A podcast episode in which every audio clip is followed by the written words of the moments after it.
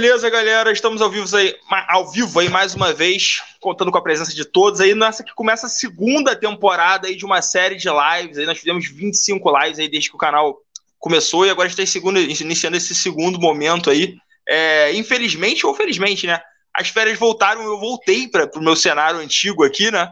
É, já tinha conversado aí com a galera que assistiu as últimas lives sobre a parede branca, que era o nosso cenário, né? Tinha limpado o fundo aqui, mas estamos de volta aí para iniciar é, esse segundo momento aí de lives, agora com a estrutura chegando aí, temos um microfone aí que vocês já devem estar vendo, então espero que o áudio esteja um pouquinho melhor aí para vocês, e a gente vai recortar um tema aí que eu sempre quis fazer desde que a gente fez a primeira live, e desde que a gente começou também é, a falar sobre esse álbum, né?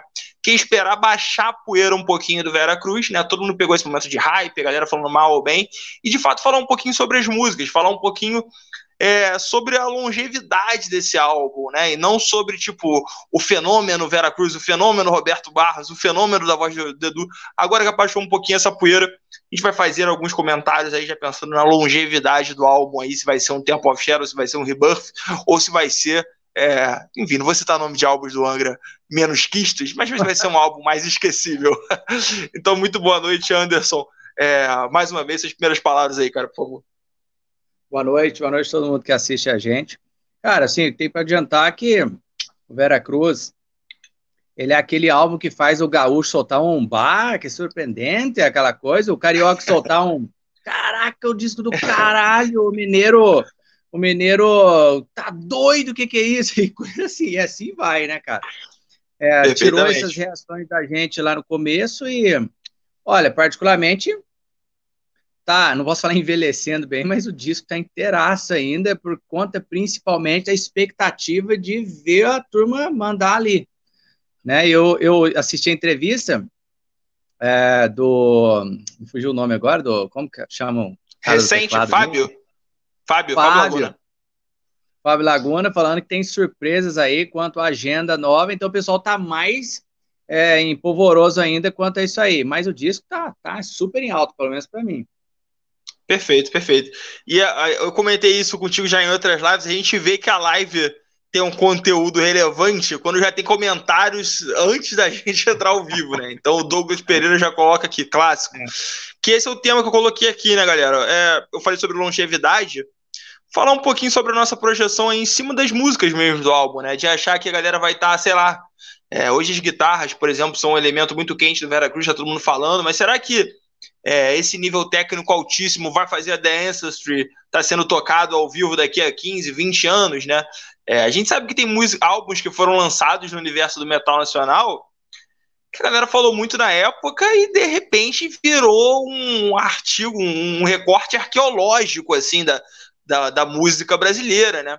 Recentemente, com a volta do Xamã, cara, é, eu, tenho, eu tenho visto muita galera relembrar o momento Immortal e Origins do Xamã, né? Eu lembro que nessa época, principalmente no Immortal, ainda era. O Immortal foi lançado ainda com alguma expectativa de ver como seria o Xamã sem o André Matos, né? Mas é incrível como esses álbuns realmente parecem um delírio coletivo atualmente, assim, né? Então, tipo assim, eu não acho que o Veracruz vai chegar a esse ponto, porque a formação já dá um, um fator de estabilidade grande, assim, né, ao álbum. De qualquer... No ruim, no ruim é um álbum do Edu com Aquiles, com Laguna, com Roberto Barros, que está aparecendo para o cenário é, nacional. Então, não acho que vai ser um álbum esquecível, mas também é interessante a gente pensar é, o quão não esquecível assim, né? Então, Anderson, vamos indo na, na lógica que a gente geralmente vai, é, na ordem das faixas aqui. E aí, o que for aparecendo de mais interessante, a gente vai recortando e vai dando é, a atenção que merece, né? Então, uma das coisas que eu, eu, quero começar não do 1 e sim do 0, né? Uma das coisas que são muito importantes nos álbuns do Angra, pelo menos para mim, gostaria de saber também de você, é a introdução pré-faixa 1, né? Então, a gente tem aí grandes momentos antes da Spread of Fire, né? um grande momento antes da Nova Era, um bom momento antes da Carry On, né? O que, que você achou da Burden aí, cara, que é uma introdução é, do Veracruz? Cara, então é importante mesmo lembrar isso, porque geralmente nos discos do Angra, desde lá de trás do Angels Cry, quem fazia isso, por exemplo, era o era o Kiko Loureiro, geralmente, que se encarregava um pouco mais da composição, dos arranjos ali do começo e tal. Eu estou citando o Angra por quê? Porque você falou de Spread of Fire, foi na época justamente que o Edu estava lá, né? Com Aquiles. Então, assim, cara, eu sempre desde que comecei a ouvir metal, eu sempre achei isso aí o, o máximo para introduzir discos, cara. Tipo, primeira vez que eu ouvi o Nightfall do Blind Guardian, o Nightfall é um disco perfeito para se tratar desse tipo de assunto. E engraçado que o Nightfall também ele tem ele tem é, esses momentos durante no meio do CD também, porque ele é uma história, ele tem uma narrativa, assim como Vera Cruz tem, no meio do CD você pensa, vai de uma música. Era um minuto e trinta de umas vozes, um som de batalha, o tal da espadinha, conversas, parece ter um oráculo no meio, daqui a pouco o metal começa de novo. Eu acho sempre isso fantástico, sabe? Nos discos é, que a gente tá, tem comentado ultimamente aí, Angra, Edu, é, o começo, cara, é, é, acho que é tudo, cara, é, tipo a porta de entrada pro disco, porque se o Vera Cruz começasse na The Ancestry, aquela loucurada toda lá, de 300 BPM que os caras fazem, não teria tanta graça, entendeu? Eu já ouvi, por exemplo, alguns discos de, de Stratovarius que começa com uma certa introduçãozinha, mas bem curta, cara. Daqui a pouco o metal já tá caindo na folha ali. E eu acho, eu acho, eu, não esperava algo diferente do, do, do Vera Cruz, cara. Já, tipo, você vai ouvir o disco. Eu, particularmente, não gosto de ouvir faixas alternadas. Eu gosto de ouvir na ordem que realmente é, até para dar um entendimento da mudança de sonoridade, da letra, aquela coisa toda. E, cara, eu já esperava que viesse um, uma coisa desse tipo, que vai preparando, né? Tipo, e eles, tipo, me lembraram algo meio Iron Maiden, assim, de uma voz no começo, aquele negócio tal. Fiz, eles vão reproduzir mais isso em clipes também. Achei o máximo, cara, e não poderia faltar uma coisa dessa, como não pode também nos outros álbuns. Por exemplo, vamos estender um pouco mais só. É, claro. Você vê no começo, lá atrás do Angels Cry, uma coisa meio, meio um arranjo, meio de, de música clássica, aquela coisa toda a Spread of Fire dá, prepara, por exemplo, lá no, no, no Temple of Shadows, ela prepara tipo uma tensão, ela dá uma tensão, uma escala meio, pá, meio tenebrosa, aí daqui a pouco já começa, tipo assim, se ele começasse já não, um, dois, três, quatro, viraria um, um trash metal, tá entendendo? Então, acho que é, é uma característica mesmo do, do Power, né, que sempre eles vão abrir com Power, aconteceu com a Rising Thunder lá no, no no, no Aqua, no Aurora foi a mesma coisa com outra canção, então, cara, eu achei top demais, muito bom. Perfeito, perfeito. Eu acho que um dos fatores que você falou aí de maior importância é, assim, todas essas introduções que a gente falou que são muito legais, é, tem um aspecto orquestral muito forte, né? É, que, cara, realmente, assim, tem álbuns que eu, eu, eu, coloco as introduções no top 3, assim, né? É, me foge agora o nome de um álbum do Symphony X do, do, do começo dos anos 2000, Paradise Lost. Veio aqui, acho que é Paradise Lost. Que tem uma das introduções mais incríveis que eu já vi na minha vida. Assim, você escuta a introdução, em vez de ir para a próxima faixa, você bota de novo, já, já para aí. Realmente é. muito legal. Na, na Burden, se tivesse uma coisa para recortar diferente, seria um dos elementos que você falou, né? Essa coisa da atuação ali, da, da, da coisa falada, né? Isso realmente não é tão. Não chega a ser um elemento de absoluta inovação, mas dentro desse recorte do metal melódico nacional, poucas introduções tinham, tinham esse elemento de atuação, né? E aqui nesse caso realmente é bem feito, né? Tem a sonoplastia do, do combate, é, tem a atuação de fato ali de, dos diálogos, e tem, somada a isso, a, a, a parte orquestral. É, uma coisa que eu posso colocar em relação a outras faixas orquestrais, assim, é que a Burden, eu achei muito forte, muito bacana esse elemento que soma muito a, a, ao conceito do álbum, né? Você inicia contando a história, de fato contando a história, né?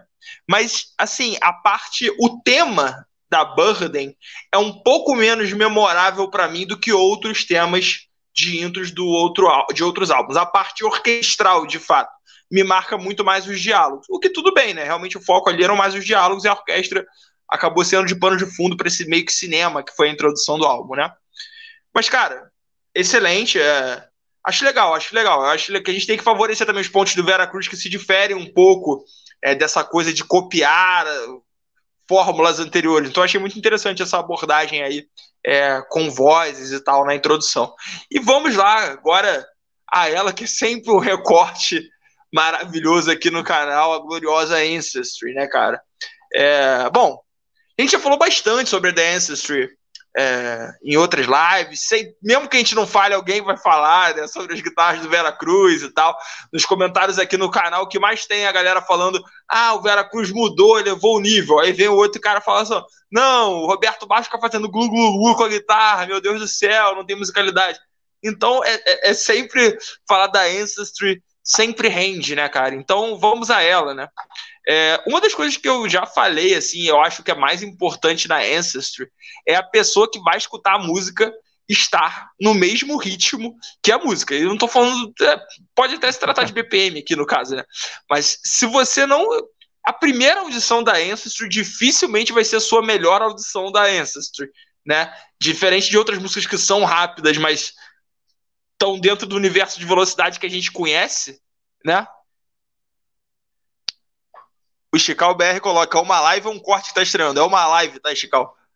Faz tempo que a gente não faz live, a galera acostumou com o ritmo dos cortes, mas é, é uma live. Seja muito bem-vindo aí, boa noite. Se você não tiver no ritmo da The Ancestry, cara, vai é complicado, né? Você é surpreendido. E eu, na primeira vez, fui meio que surpreendido, né? Demorou, assim, três ou quatro audições é, para que eu pudesse absorver ali o que a Ancestry tem de melhor. Qual foi a sua, tua experiência? Três coisas, Anderson. Qual foi a tua experiência primeira com a Ancestry?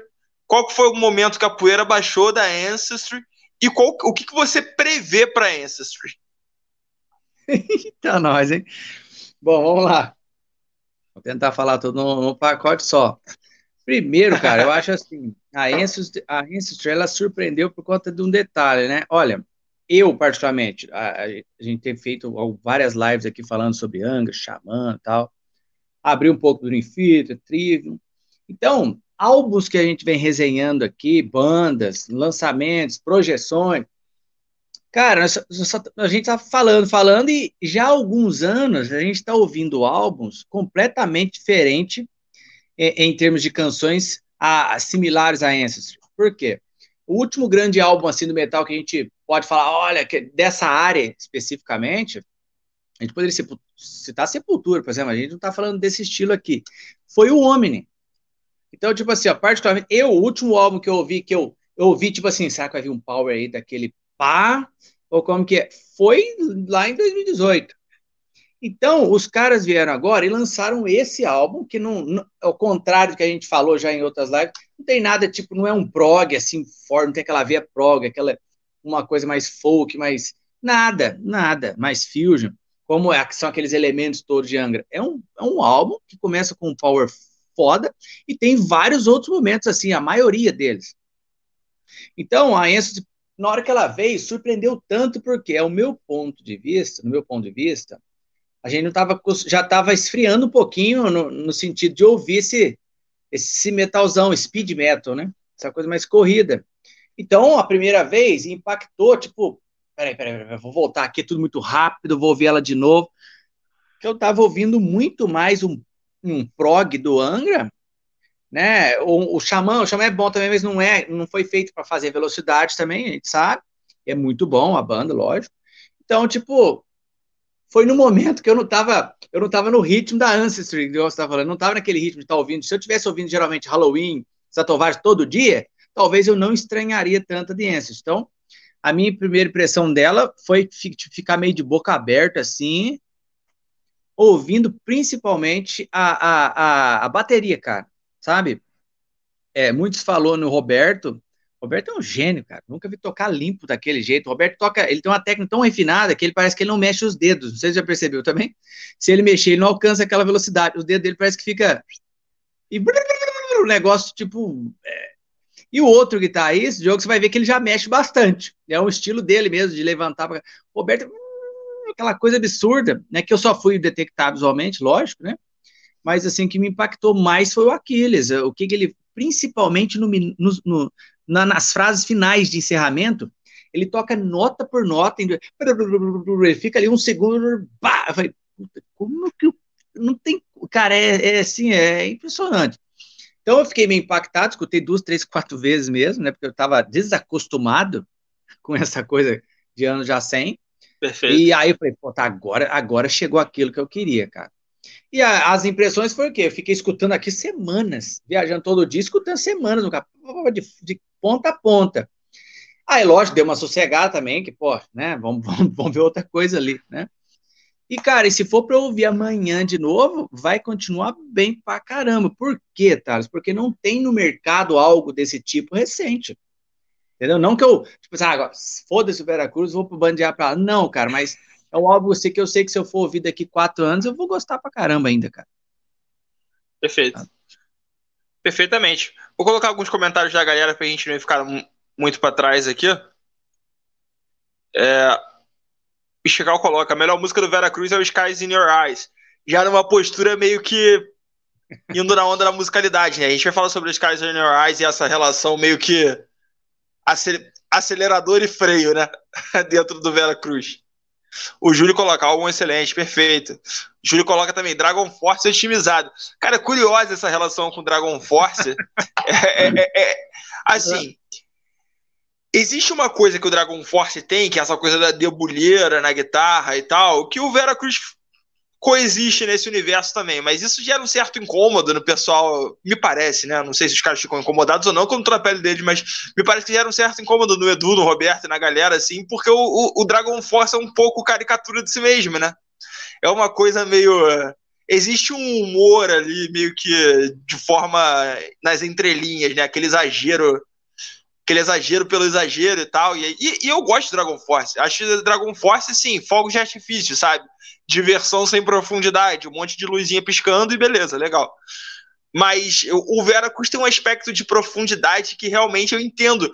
Eu entendo que o Edu fica incomodado, porque, sei lá, o cara faz um trabalho envolvendo a história do Brasil, com partes rítmicas, com brasilidade, contrata percussão, escreve um livro, e aí alguém chega e fala, pô, tipo Dragon Force, né? Meu Deus do céu. Eu, eu entendo o lado de todo mundo, né? Eu entendo que a debulheira remeta aí ao, ao Dragon Force que a gente conhece, essa coisa mais exagerada. O Vera Cruz, para mim, é exagerado. Eu acho que, tipo assim, o Roberto Barros não acorda e vai. É exagerado, beleza, mas tem uma profundidade muito maior e é um exagero com um objetivo muito mais sério, vamos dizer assim, do que ser uma caricatura de si mesmo. Mas perfeito comentário, Júlio. Esse comentário é sempre Olha, um comentário que levanta poeira. Pode falar, Anderson. Otário, é, o, o, Dragon Force é uma banda boa, como você disse, sim, muita gente gosta, lógico. Mas a, as primeiras impressões que eu tive, por exemplo, é, que seria o Angra tocando sem ceiados, os Cavaleiros Zodíaco, entendeu? É tipo, Dragon Force é meio naquela pegada, entendeu? E fica meio estranho o trabalho de substancial ser comparado àquela coisa tipo Pegasus Fantasy, sabe? É, eu, por isso que eu acho meio, meio cabuloso. Mas tá louco, Sim. é isso. Vamos lá. Sim, é, é, é isso, concordo plenamente. O Thiago coloca aqui, muito boa noite, Thiago. O Vera Cruz não é um clássico, consonante. É um álbum bom, que trouxe boas lembranças para muita gente. Mas um clássico, não. Comentário interessante, já dá para a gente começar a falar um monte de coisa. O Chical, só, só dando sequência, que tem muitos comentários na mesma é, linha, então a gente já vai amarrando aqui, lendo todo mundo. Não dá para dizer se é um clássico ou não, pois lançou quase agora. Perfeito, né, galera? Assim, o exercício, é, a, a, o exercício aqui é de projeção, né? E não de análise do, do momento, né? O exercício de projeção, concordo plenamente. A gente não viu nem o Veracruz ao vivo ainda, por exemplo. Eu falei isso até com o Fábio Laguna, né? O Veracruz, nesses tempos da internet, de TikTok, de Reels e de YouTube Shorts, as coisas passam seis meses, parece uma coisa antiga, mas o Veracruz, de fato, ainda não foi pra rua, assim, né? Ele, é, ele é, então ainda tem muita coisa para acontecer. O Júlio coloca, será um clássico em 10 anos. Esse é o exercício que a gente vai fazer hoje de projeção, projeção, Júlio. Tiago coloca, Roberto Barros faz uso do apelido Cyborg. Perfeitamente. Chical coloca, a única coisa que irá determinar se é um clássico é a duração do impacto no público. Perfeitamente. O Chical, não coloquei seu comentário, li, não coloquei. E o Rafael Veloso, muito boa noite, Rafael. Clássico? Não, contundente também. Então, galera, vamos, vamos em frente. É... Esse comentário do Thiago, eu acho que é um que é, é um recorte dessa, dessa análise assim, importante, né? Um álbum que trouxe lembranças, um clássico não. É, eu, eu, acho que os álbuns que a gente acaba determinando como clássico, Anderson, aí não sei se tu concorda comigo, eles têm um aspecto de vanguarda forte, né? É muito curioso quando a gente olha para trás e a gente lembra que o Rebirth foi quase um clássico automático na época, vamos dizer assim. Ainda é um clássico hoje, né? Claro, mas O, e o Temple of Shadows teve alguma rejeição na época. Claro, não foi uma rejeição do tipo o álbum é ruim. Mas houve uma estranheza em relação ao Temple of Shadows, porque tinha um aspecto vanguardista em algumas coisas. A gente já falou muito sobre o Temple of Shadows também. A segunda metade do Temple of Shadows tem vários elementos que um fã de power metal básico vai estranhar. Principalmente se for um cara da Alemanha, porque a gente, pra gente que é brasileiro, a gente reconhece muito melhor a, a, as partes percursivas, sabe de onde vem as coisas, mas sei lá, se eu me deparasse com uma banda russa de power metal e o cara começasse a botar um monte de influência russa e eu tivesse a cabeça um pouco mais fechada para isso, eu ia falar, mano, o que, que é isso que esses caras estão fazendo? Então o Temple of Shadows teve algum tipo de resistência. Mas veja, o Rebirth teve um aspecto de é, segurança grande e foi mais bem aceito, e o Temple of Shadows teve um aspecto vanguardista maior. Com o tempo, o clássico dessa fase me parece mais o Temple of Shadows do que o Rebirth, apesar de ser um debate também para uma live inteira. Mas o Temple of Shadows, hoje é lembrado como a grande obra-prima é, dessa fase. Então, assim, o Veracruz realmente carece um pouco desse elemento vanguardista que o Temple of Shadows teve. Eu acho que o grande elemento aí de novidade e que pode ser a introdução de uma nova coisa é a existência do Roberto Barros nesse nível né? Que realmente, como guitarrista, é fora do comum. Ah, para mal ou para bem, exagerado ou não. Bom, é vanguardista, né? Poucos discos de power metal têm esse approach de guitarra. Então, como é que tu vê essa relação de perguntando numa linha só, falei besteira? Não, não. Tô aqui pensativo, cara, porque é, é, tem muito a ver com o que comentaram já antes. É, falar é, é levantar o questionamento agora de que ele é ou não um clássico está muito é muito prematuro, né? Porque veja bem, se você fala assim, ó, ah, o Angels Cry é um clássico, olha, pode se considerar sim, porque no setlist da banda hoje praticamente cinco músicas lá estão. Acho que um álbum que se torna um clássico geralmente é que grande parte daquelas músicas não faltam nas turnês, certo? Nos, nos shows, todo mundo pede. Eu lembro do Felipe Andreoli contando que a música que ele mais tocou do Angra até hoje não foi nem Carry On, foi Rebirth. Né? Por quê? Porque o CD, o disco Rebirth virou um clássico e essa música ela é o, ela é o carro-chefe do disco, podemos dizer assim. Lógico que a nova era teve uma, uma estampa grande aí, mas é a música que leva o nome do disco que fez um sucesso e é espetacular. Então, se, por exemplo, se a gente fosse trazer para o Holy Land, por exemplo, quase tudo ali é sucesso absoluto. Nós falamos uma vez no, no pau a pau, disco com disco, o Temple of Shadows também, tudo ali, Winds of Destination, é, Shadowhunter, tudo ali, cara, é, é, fora de base. Onde o Angra tocar, todo mundo canta, até os cachorros cantam. Então, o, o, o Vera Cruz, eu creio que é complicado falar, porque vai comparar com o quê, por exemplo? Vai, a não ser que seja com a discografia do Almar. Certo? Se você colocasse, por exemplo, o Vera Cruz dentro de uma discografia, considerando aí do Almar, para mim, seria um dos melhores, certo? O Vera Cruz, lógico que o Almar tem disco bom lá atrás, mas tem disco um pouco Muito. apagado também, igual o Immortal no caso do. do eu esqueci Xamã. Xamã.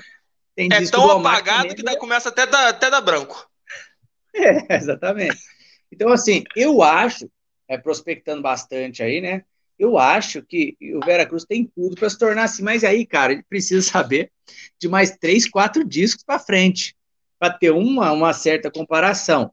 Mas é lógico, por, pelo primeiro trabalho solo do Edu com músicos geniais, mano, vou te dizer que, olha, vamos ver o que, como que vai ser o próximo álbum para a gente ter uma noção de clássico, mas que tem ali pelo menos meia dúzia de músicas nesse álbum, nós vamos falar fodida de boa, tem, é, é um discão. Perfeito. A galera tá muito bem aqui nos comentários. O Chical coloca álbum por álbum, na minha opinião, é pau a pau com o Temple of Shadows. Perfeito. É um dos grandes debates. É, esses, esses dois álbuns é um, é, são dois que a galera mais coloca em paralelo, assim, né? O Temple of Shadows com, com Vera Cruz. Meu brother, no... para mim, como carioca, é ótimo falar esse nome. Meu brother, coloca, se a turnê do Vera for boa e depois Edu emplacar essa carreira solo dele, com outros bons trabalhos, vai virar clássico sim. Mesmo que depois venham trabalhos ainda melhores, justamente pela virada de chave. Perfeito. A galera tem, tem colocado muito. Pô, os comentários estão qualificados, né? A galera tem colocado muito comentário nessa onda de ser clássico ou não, né? Que é justamente a indagação principal aí da live. O Júlio. E lembrando, tá, galera? A gente não tá aqui cometendo o erro de afirmar hoje se é ou não um clássico hoje. É um exercício de projeção, tá? A gente sabe que não pode. Aí, pô, ainda quero ver o Veracruz ao vivo, ainda quero. Todo mundo sabe. É, mas é um exercício assim de projeção, né? É o que a gente pode fazer hoje. Com certeza, daqui a uns seis meses vai ter outra live do Veracruz de novo, pra gente dar uma nova visão. É. é, o Temple of Shadows levou tempo para maturar e se transformar em clássico, embora na época já tenha sido muito bem aceito, avaliado. É, o, o Temple of Shadows foi recebido assim com certa.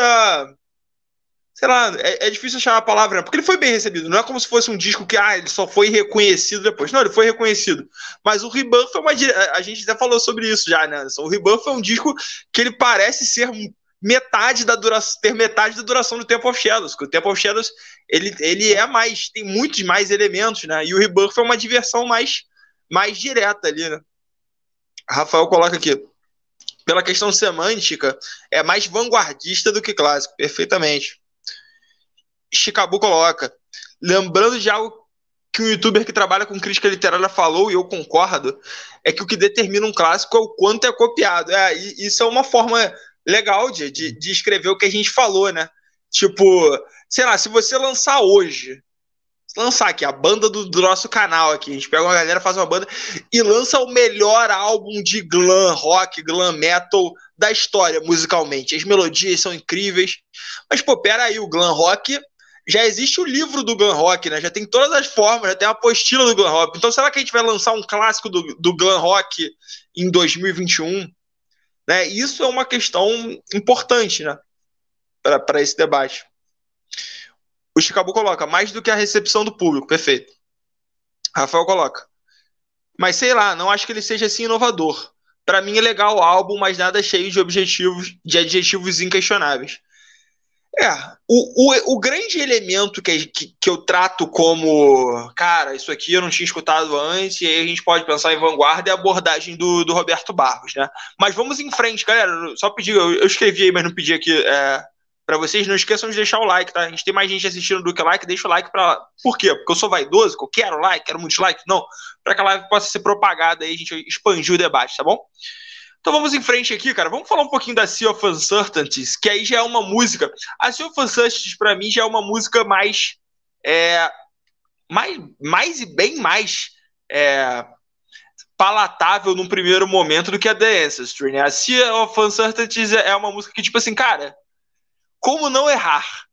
Refrão maravilhoso, um tempo mais humano, né? Claro que ainda tem o Roberto Barros debulhando lá nos solos, mas a sua percepção dessa faixa, o Roberto Barros debulhando no solos vai ser algo que vai ser quase uma constante, né, por todo o trabalho.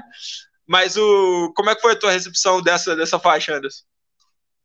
Cara, eu já estava pensando exatamente isso, vou ter que falar. Cara, não tem como comentar uma música e não falar dele, cara. Aquele cara, aquele cara é um ET, entendeu? Tipo, como você vai falar? Ah, não tem como chegar numa música e falar assim, ah, nessa guitarra foi um pouco mais simplória, um pouco mais Não tem.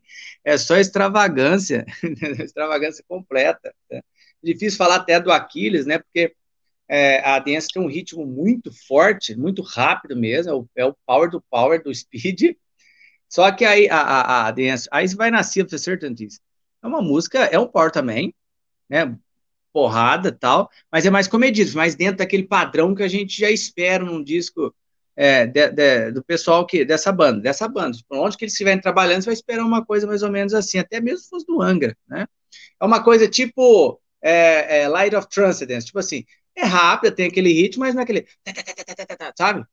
Parecendo que Perfeito. o baterista do Crisium fez uma pontinha lá, entendeu? Não, não tem, não tem dessa. Mas assim, cara, é lógico, muito bem arranjada, certo? Todo o trabalho de orquestração, de cordas, é, é fantástico, né? Foi uma coisa feita, eu acho, eu não tenho certeza, esse trabalho de tipo de orquestração foi feita todo em estúdio mesmo, é, tecnologia, não foi, não foi uma orquestra contratada, né, no, no Vera Cruz. Né? Foi contratado um notebook Apple para produzir toda. Entendi. E aí, cara, é o seguinte, não tem, não tem o, que, o que reclamar. Ela, particularmente, é tipo uma música que tá no álbum, que não vai ser aquela, aquela, como se fosse o ator protagonista de um filme, mas assim, se ela faltasse ali, daria para notar. Então ela é tipo uma música que vai dar continuidade naquela opinião nossa, assim, nossa, um power da hora. Ou seja, mais um power na sequência aí que tá vindo, sabe? É claro que depois a gente vai falar no momento oportuno que tem a, a Skies in Your Eyes, né? Que no primeiro momento eu não gostei dela no primeiro momento. Aí depois de escutar umas três, quatro vezes, é, ela, é, ela é muito boa. Perfeito. Sabe? Mas assim, a, a essa música, Silver Certain Diz, ela é top demais, cara. Tipo, eu, eu acho que o comentário, para resumir tudo, é que se ela não tivesse, sentiria falta, porque o ritmo dela, a cadência dela, é, combina muito bem com o propósito do disco, entendeu? Perfeito, perfeito. Cara, o, o que eu acho mais importante na Sea of Uncertainties, e aí levanta novamente a polêmica da The Ancestry, é o seguinte, cara, a The Ancestry é uma música maravilhosa. Mas eu, aí a gente pensa, né, cara, qual, o, o que, que, é a lógica? O Aquiles é um fuzileiro naval da bateria, né? Ele quer botar o dedo no gatilho ali e, e soltar.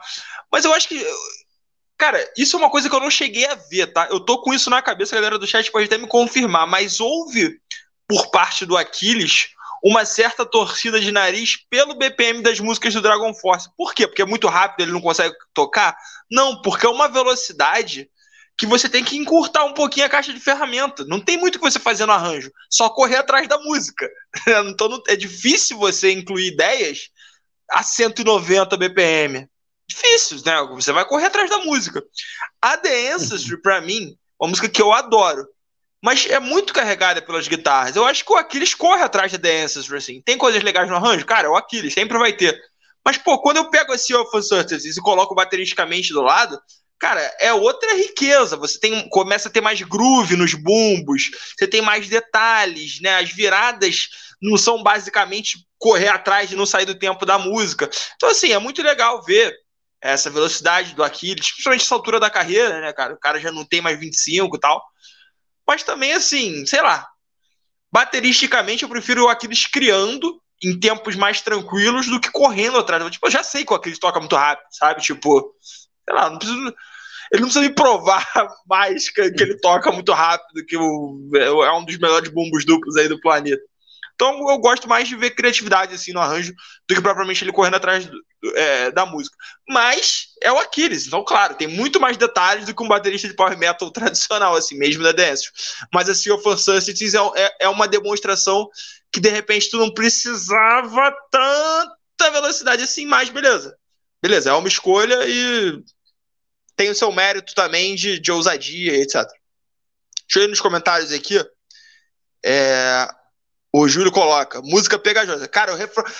Pô, legal, você me lembrou uma coisa, Júlio, que eu não posso passar batido nunca.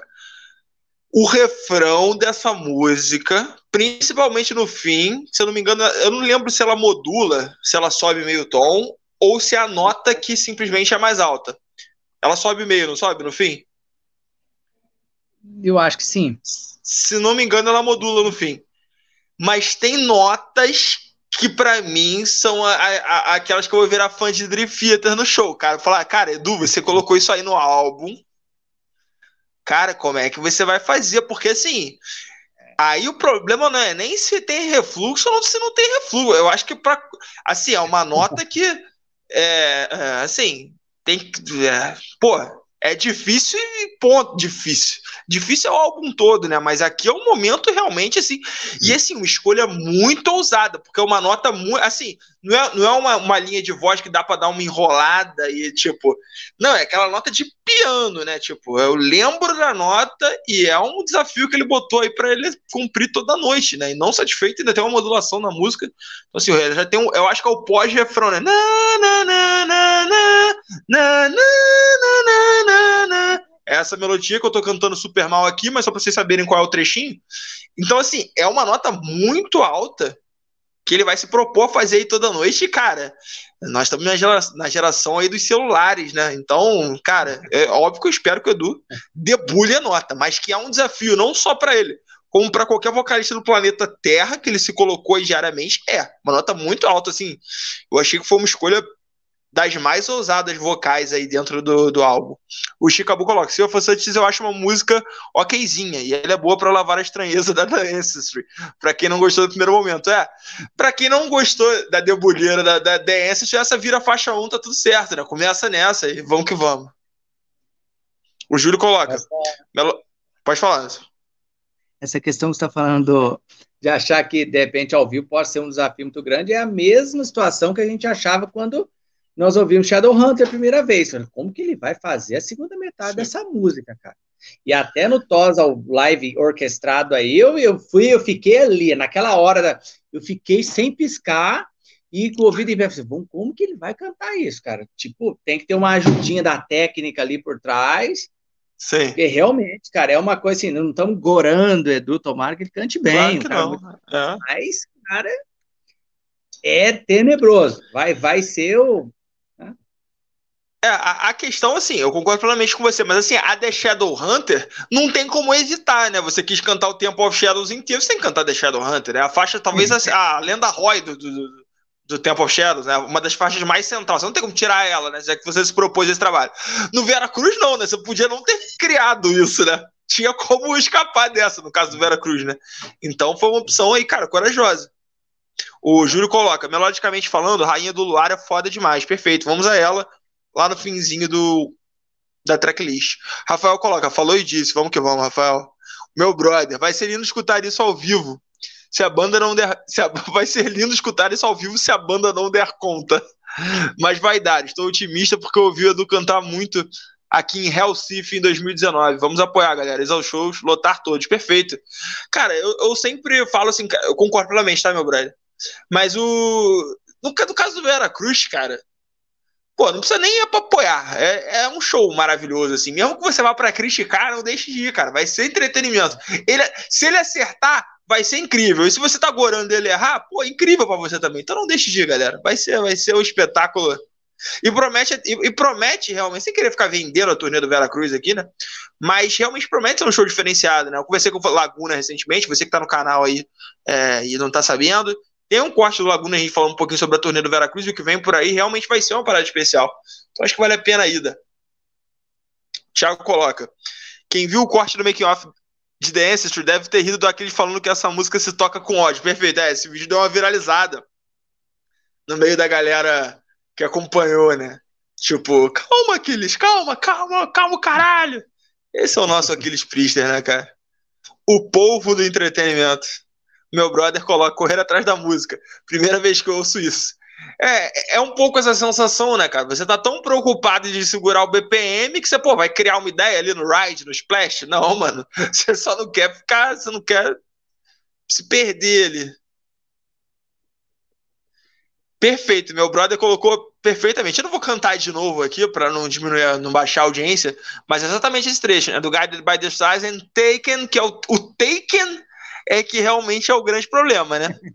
É, que, que, é. E, e, se eu não me engano, tem uma modulação. Eu não tô lembrado agora se, se ele só varia a nota na, na, última repetição ou se tem uma modulação. Se eu não me engano, é uma modulação. Mas é um negócio assim. E, e, e, veja, meu brother, eu não sei se você vai concordar comigo, é um trecho muito ruim de disfarçar, né? Porque se fosse aquelas frases mais corridinhas, né? Que que meio que tem uma nota, mas sei lá, você faz um drive ali, meio que passa batido e tal, joga pra galera. Esse dá para jogar pra galera até. Mas assim, é aquela jogada pra galera que você fala, ah, pô, tá, beleza, né? E ele vai ter que jogar pra galera três vezes, né? Porque o refrão é, tem duas vezes muito difíceis e no fim tem uma impossível. Se ele cantar as difíceis e jogar pra galera só impossível, tá bom, eu vejo como, como lucro absoluto, porque realmente o padrão é, é, para o, o, nível altíssimo. Mas vamos a Sea of Uncertainties aí, é, a balada do álbum, então um recorte nobre aí no álbum, diferente pra caramba, né, já que o álbum é, majoritariamente é velocidade pra caramba. Tu falou um pouquinho da, da, das suas impressões sobre a Sea of Uncertainties, Anderson. Tu falou que a primeira passou meio batida. O que que na faixa fez você, fez ela crescer assim para você com o tempo?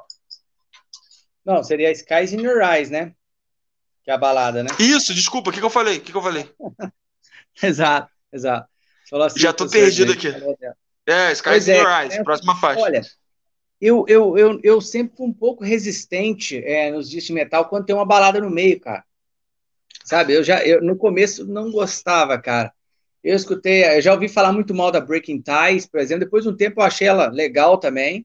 É como nós já comentamos, a, a The Bottom of My Soul, achei horrorosa aquela música. Nossa, aquela voz horrível do Rafael cantando ela. Não gostei do Rafael cantando Você sabe que esse corte, ah. é, esses momentos aí falando sobre o Rafael deram o que falar aí no, no canal, né? Os elogios que você teceu pro cantor Rafael Bittencourt. Nossa, cara, olha.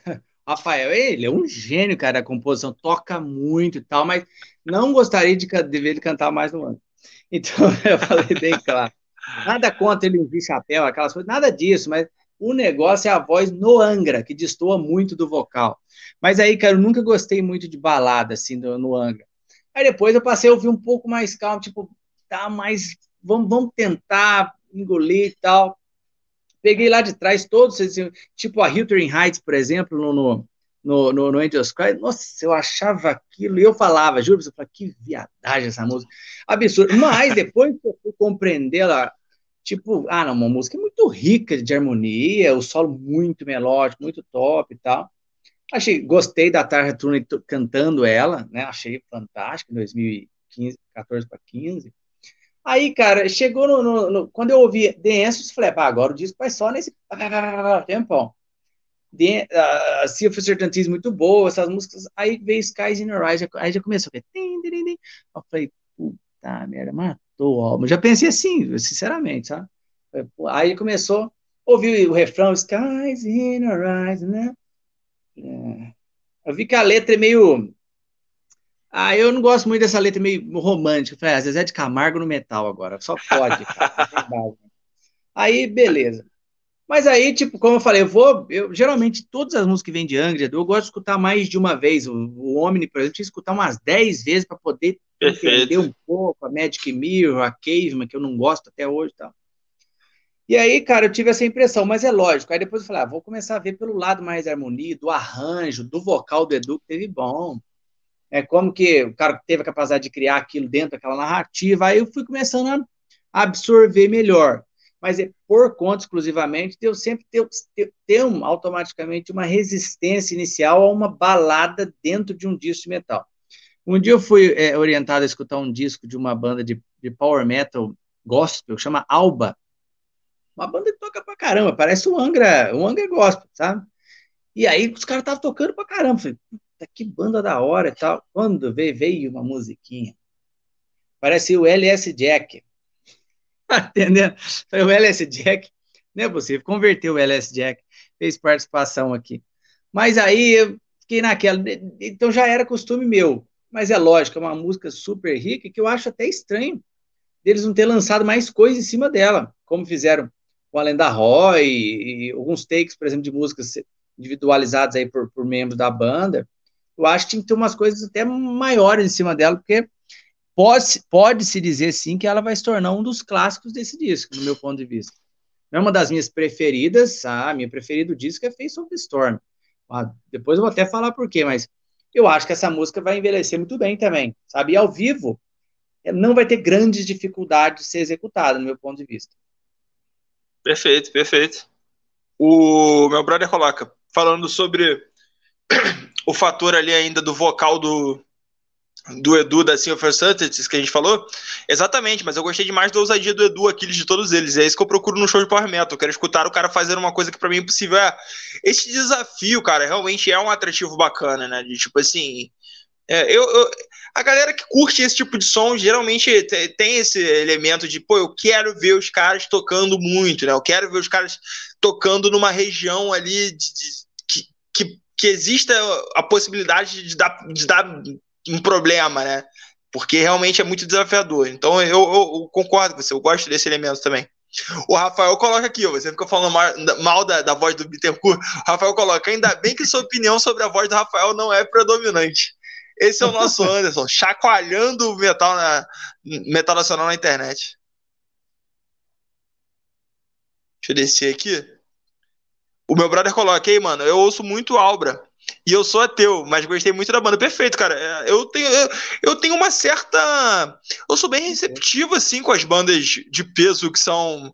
É, não vou saber o termo correto, gospel, evangélicas e tal, cristãs, enfim. Acho que tem, geralmente são bem cuidadosos, assim, com a parte musical, né? Tirar como exemplo o recorte mais óbvio é o Oficina G3, que tem o Depois da Guerra, que é um disco assim que, infelizmente, cara, por ser gospel, ele parece existir numa bolha que ele é meio ignorado, assim, de listas, né? Quando a gente tem que citar os álbuns de metal, infelizmente, cara, porque realmente, assim, Depois da Guerra é uma produção absurda, a turnê foi absurda, a execução ao vivo era absurda, o vocal é bom, o guitarrista é um monstro, baterista o aposão monstruoso. Então, assim, eu, por mais que eu sei, eu sei que esse disco é reconhecido por muita, muitas pessoas, mas ele meio que quando, quando vai para a parte meio que de crítica, assim, ele é meio esquecido, assim. E outros discos que eu não acho, sei lá, lembram de alguns discos que eu não acho tanta coisa assim, e ele é meio esquecido. Mas enfim, né? Aqui, lembrado sem nenhum problema. Cara, é, Skies in Your Eyes, num primeiro momento, primeiro assim, a primeira coisa que eu achei um pouco estranha é que essa balada acontece cedo demais para mim no álbum. Isso para mim é uma coisa que até hoje eu estranho um pouco. Tipo, sei lá, eu ainda não. É, existe essa lógica, vai, de tipo assim, você macetar o cara ali no começo dos álbuns de Power Metal até ele ficar um pouco saturado, você entrega uma balada, dá uma respirada e você volta. A balada no meio do álbum tem muito essa, essa dinâmica ali, né? É, mas, cara, pô, sei lá, rolou Dances, rolou Sea of Uncertainties. Pô, podia ter mais uma mid-tempo, assim, né? Ali antes de uma balada. Até porque Skies Noise é muito balada. Sabe? Tipo assim, ela não é nem que, não é nem que ela, tipo, uma. Ela é muito balada, baladíssima, né? Então eu achei um, um freio um pouco repentino, assim. De, sabe? No, no momento que ela acontece no álbum. E assim, realmente foi uma música que cresceu para mim. Eu gosto mais dela hoje do que eu gostei na primeira audição, porque ela, ela tem um pouco uma carinha de. de no, a primeira audição, o que mais destacou para mim foi a melodia do refrão, que eu achei muito. Pô, essa melodia, sabe? Tipo, melodia ruim? Não. É um pouco. Não vou usar o termo genérica, não chega tanto. Mas é uma melodia, então, né? Que é, talvez seja, assim, né? Sei lá, uma progressão de acordes meio que você. Tipo assim, para escutar essa progressão, eu não precisava talvez estar no Veracruz, sabe? Tipo assim, achei que. Mas é, o arranjo dessa música, para mim, foi uma, uma, uma das coisas que foi crescendo, porque, por exemplo, a abordagem. É, é o que eu falo sobre essa coisa da velocidade, né? Uma das coisas que passou batida para mim na, na, primeira audição pareceu uma baladinha, bateria, guitarra e tal. Mas a abordagem do Aquiles baterista nessa música é bem interessante, né? Porque é uma música lenta que ele acha espaços para fazer coisas legais. Então, com os detalhes que eu fui escutando nas outras audições, o arranjo dessa música cresceu bastante para mim. Alguns, alguns, alguns detalhes também de uma coisa meio é, uma coisa meio celta aqui e ali também enriqueceu para mim é, a música no, no longo prazo. Então, assim, hoje eu acho uma balada legal. Eu não. Assim, muita gente fala que essa é uma gran, a grande balada do Edu Falaschi. Cara, pra mim, isso é um pouco de respeito com as outras baladas do Edu Falaschi. Assim, eu não acho a grande balada do Edu Falaschi. Eu acho uma boa balada do Edu, né? Mas o Edu tem uma mão excelente para escrever balada. E eu não acho essa. É no mínimo discutível essa ser a, a balada do Edu Falaschi, né? Então. É... Hum, beleza, a música para mim cresceu bastante, mas eu ainda acho que ela tá muito cedo no álbum. Meio que, sei lá, eu não, eu não tava cansado de Power Metal o suficiente ele precisa me entregar uma balada assim nesse momento. Então, para mim, isso que é, é, o que ficou mais de de maior incômodo, assim, né? de mais relevante das caras de nós é que ela parece é, cedo demais. O Chicabu coloca, eu amo baladas, não sei por que então a primeira vez que eu vi virou minha favorita. Ó, perfeito. Você estava predisposta. Ô, ô Thales, mas Pode imagina, se a, banda, se a banda programou lá atrás um dia tocar esse álbum na íntegra, na sequência, depois de tocar The Answers, que vale por 4, 5, mais uma já tem que vir a balada, cara. Porque tocar, tocar, umas, a, tocar dance é. já vale por um tanto. Aí ele toca mais umas quatro ou cinco e não tem mão mais pra tocar o restante. Pô, tu falou uma parada agora que realmente é um, é um fator importantíssimo, né? Tipo, se tivesse mais água, uma terceira que fosse desafiadora também, é. Tu falou uma parada agora. A, a Skies in Your Eyes é o momento que o Aquiles dá uma mordida num sonho de doce de leite, rasga um trident, é, toma um chicletinho, toca com a mão. Entendeu? Agora tem esse detalhe também, né? Perfeito. Escabu coloca, quero mais músicas nesse estilo, legal. Meu brother coloca, no aniversário do Anderson vou contratar o Rafael Bittencourt para cantar na festa. Aí, Anderson, você vai ser prestigiado com The Bottom of My Soul aí a noite inteira. Esse é o melhor aniversário da sua vida. Meu Deus. Caveman acústica, será que dá? Será que rola? Poxa, eu prefiro receber aquele Uno Mille de, de telemensagem, de coração, que fica estamos chegando na porta da sua casa, entendeu? Pô, você não, você não reconhece a genialidade do, do macaco na árvore. O Júlio coloca. Ouçam Mr. God, imagino que seja uma banda aí nessa mesma onda da. Não sei se tu conhece, Anderson. Conhece? Não, por nome não. Deve ser uma banda, deve ser uma banda nessa mesma onda aí. É, cristã. É, o Chicabu coloca, faixa por faixa, eu prefiro Skies in Your Eyes a Waiting, Waiting Silence, comparando de novo com o Temple of Shadows. É, aí eu sou forçado a discordar, porque o Waiting Silence para mim é... E, e mesmo a, a, Wishing Well, né, que é a balada meio que seria do Temple of Shadows, eu acho, apesar de que eu não gostei de Wishing Well, cara, por anos. Por anos, porque o Temple of Shadows é, o Temple of Shadows era um álbum também que me pegava muito pela parte técnica. E eu achava o Wishiar meio. Ah, isso aí. Tipo, se eu consigo tocar essa música, ela não merece a minha audição, sabe? Tipo, pô, acordes? Quem toca isso? Pô. Então. É, é, mas demorou, assim. Chegou um momento que eu comecei a gostar da Wish Well, assim. Tipo, sei lá, oito anos depois do, do, lançamento do álbum. Mas vamos em frente. Cara, um, um, o que, que você acha da Fraude Lamar? A pergunta é essa, que é essa instrumental antes da Crosses. Então, cara, olha, é, eu sinceramente não esperava que viesse um instrumental no meio do álbum. Por quê? Como eu te, te disse, é, se fosse do um blind, por exemplo, eu já, já esperaria, porque eles têm essas, essas nuances completamente diferentes, dá uma, dá uma baixada, ver aqueles efeitos, aquelas cenas todas que tipo, você vai ouvindo, você vai, vai, imaginando as cenas acontecer, né? O Blind Guard é fantástico por causa disso. Mas no do Edu, não, eu esperava realmente aquela introdução, aquela instrumental típica da, de raiz do Angra mesmo, depois que seguisse as músicas e tal. É, não esperava a Skies No Rise rápida também, como você falou, geralmente esperaria ela para sétima, oitava, sei lá. É, assim como é no Omni, por exemplo, que ele, a baladinha do Omni vai bem lá na frente. Agora, essa música, cara, assim, é, não, não vou falar que eu fiquei surpreendido. Nossa, que da hora, que top. Cara, mais uma parte excelente do disco, mas eu achei muito interessante ela vir ali. Por quê? Porque a gente estava comentando uma vez que não teria como Veracruz ser muito diferente do, das coisas que o Angra fez, porque os caras compuseram lá, ficaram anos lá, então traz aquilo tudo para os trabalhos futuros, para os trabalhos, trabalhos atuais. Mas só que nesse caso, por exemplo, destacou bastante. Por quê? Não é muito comum o Angra chegar e tacar uma. Não é nada comum o Angra chegar e tacar uma instrumental do nada no meio ali de uma sequência de músicas. E o Edu veio dentro, talvez por, por, por uma causa automática, natural da, da narrativa do Veracruz, foi necessário naquele momento vir essa instrumental para preparar para a cross. Eu acho que ele surpreendeu, ele inovou. Eu achei que ficou muito boa. Claro que é muito bem arranjado, muito bem produzida em especial, vamos dizer assim, foi muito bem produzida.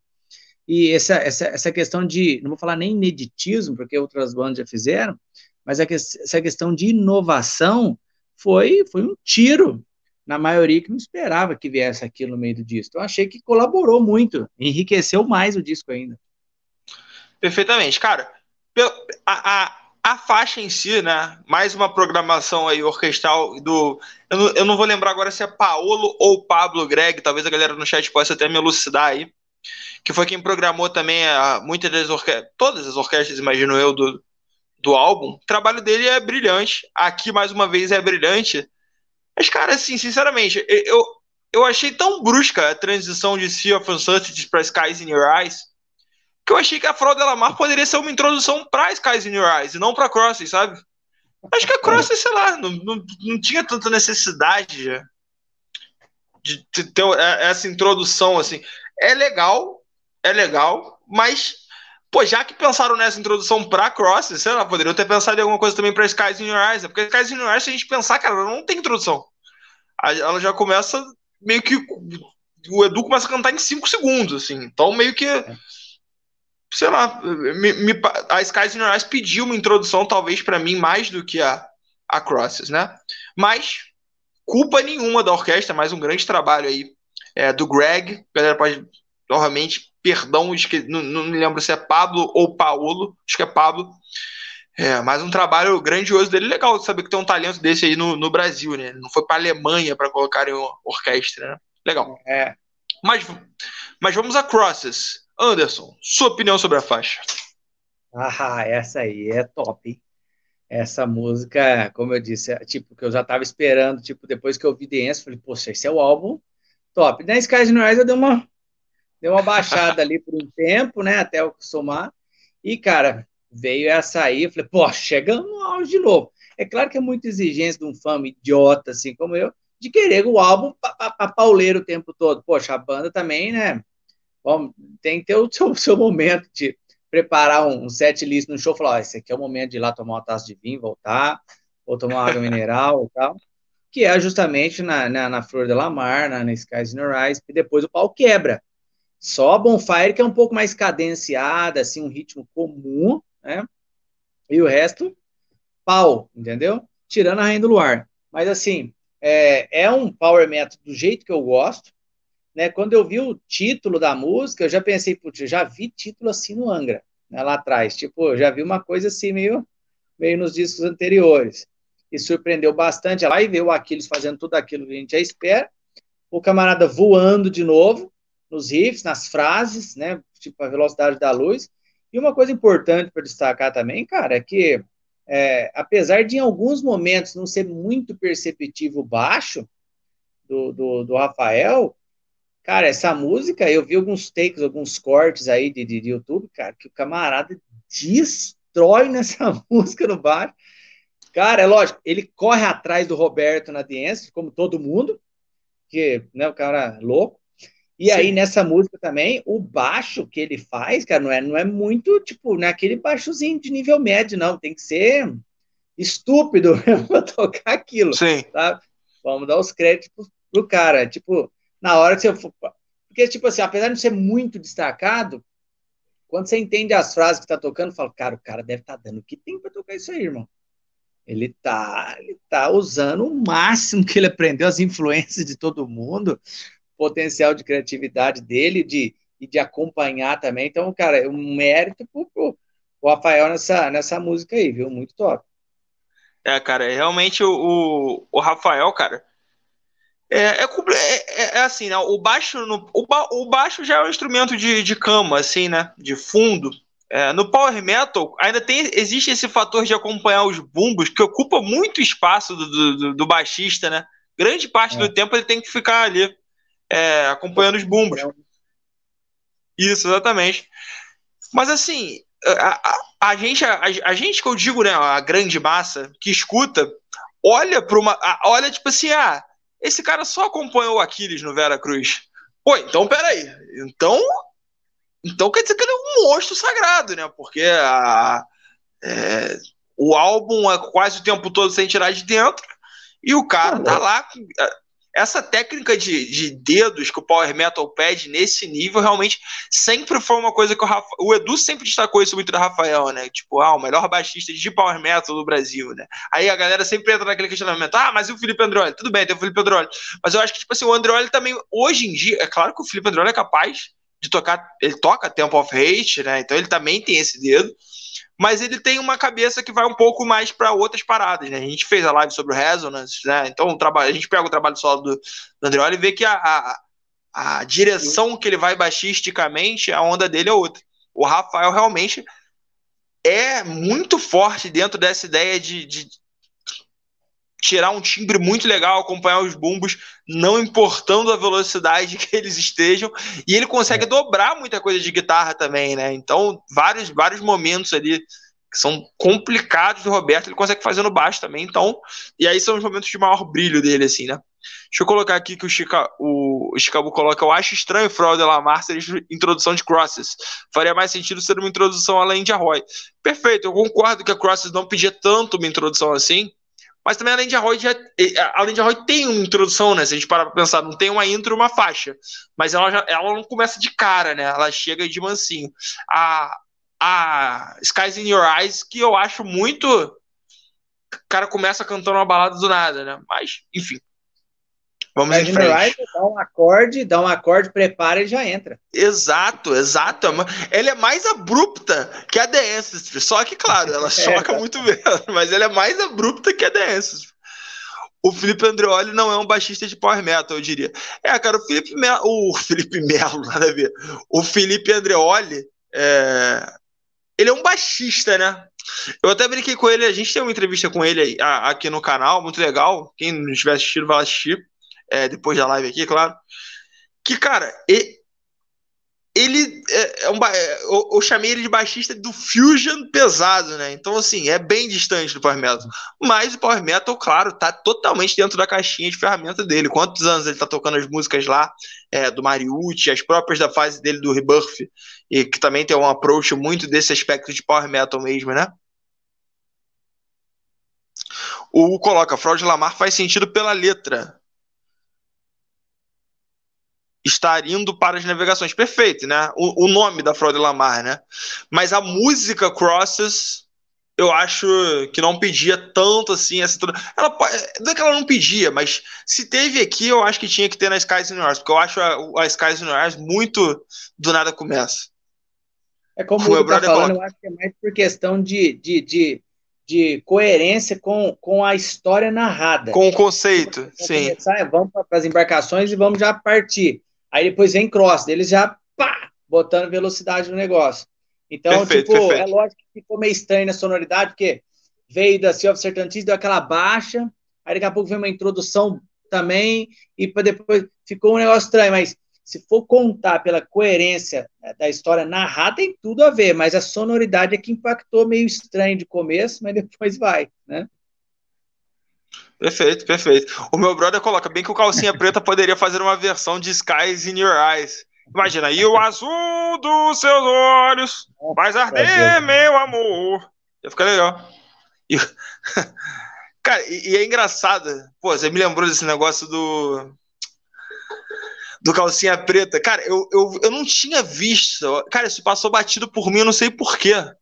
Mas o, o vídeo do cantor do Calcinha Preta com o Edu, que eles cantaram no, na turnê do Moonlight juntos. Né? Não sei se você já viu isso, Anderson. Cara, não lembro, cara. Acho que não. Eu não vi, não. Cara, mas é, é, é, bem curioso, porque assim, eu não sei se a música tava no tom original, não sei se a música do Calcinha Preta é no tom, no mesmo tom da original do Angra, não sei. Não vou saber isso. Mas o cara do Calcinha Preta ao vivo dá um coro maneiro nessa música, hein? Pra galera que acha que. Pô. É assim, ele não. Assim, eu não, eu não quero fazer comparações. Mas, cara, ele me surpreendeu muito positivamente, cara. Me surpreendeu muito positivamente. A gente que não tem o costume de escutar, pô, Quer dizer, eu escuto muitas coisas, mas calcinha preta não tá perto, não tá, não tá na minha, no, no meu Spotify, né? Ele me surpreendeu bastante positivamente ali no, no ao vivo e o Moonlight, o Moonlight é bastante, expõe bastante o cantor, vamos dizer assim, né? Porque, cara, sei lá, tem um pianinho, um violão, um cara com um tamborim e manda bala. Então, cara, foi bem legal ver ele do lado do Edu, foi uma trocação franca ali, bem justa. É. Claro que no sentido figurado, né, galera? música não é isso, mas ficou claro aí. O Hugo, o Hugo coloca aqui, calcinha preta, o Chicabu concorda aqui. O Hugo coloca, assim como Face of the Storm tem uma intro embutida, perfeito. Às vezes, às vezes não tem essa intro outra música, mas meio que a música naturalmente já tem uma, um aspecto introdutório Forte. Daniel Dial, exatamente, cara. O cantor do Calcinha Preta.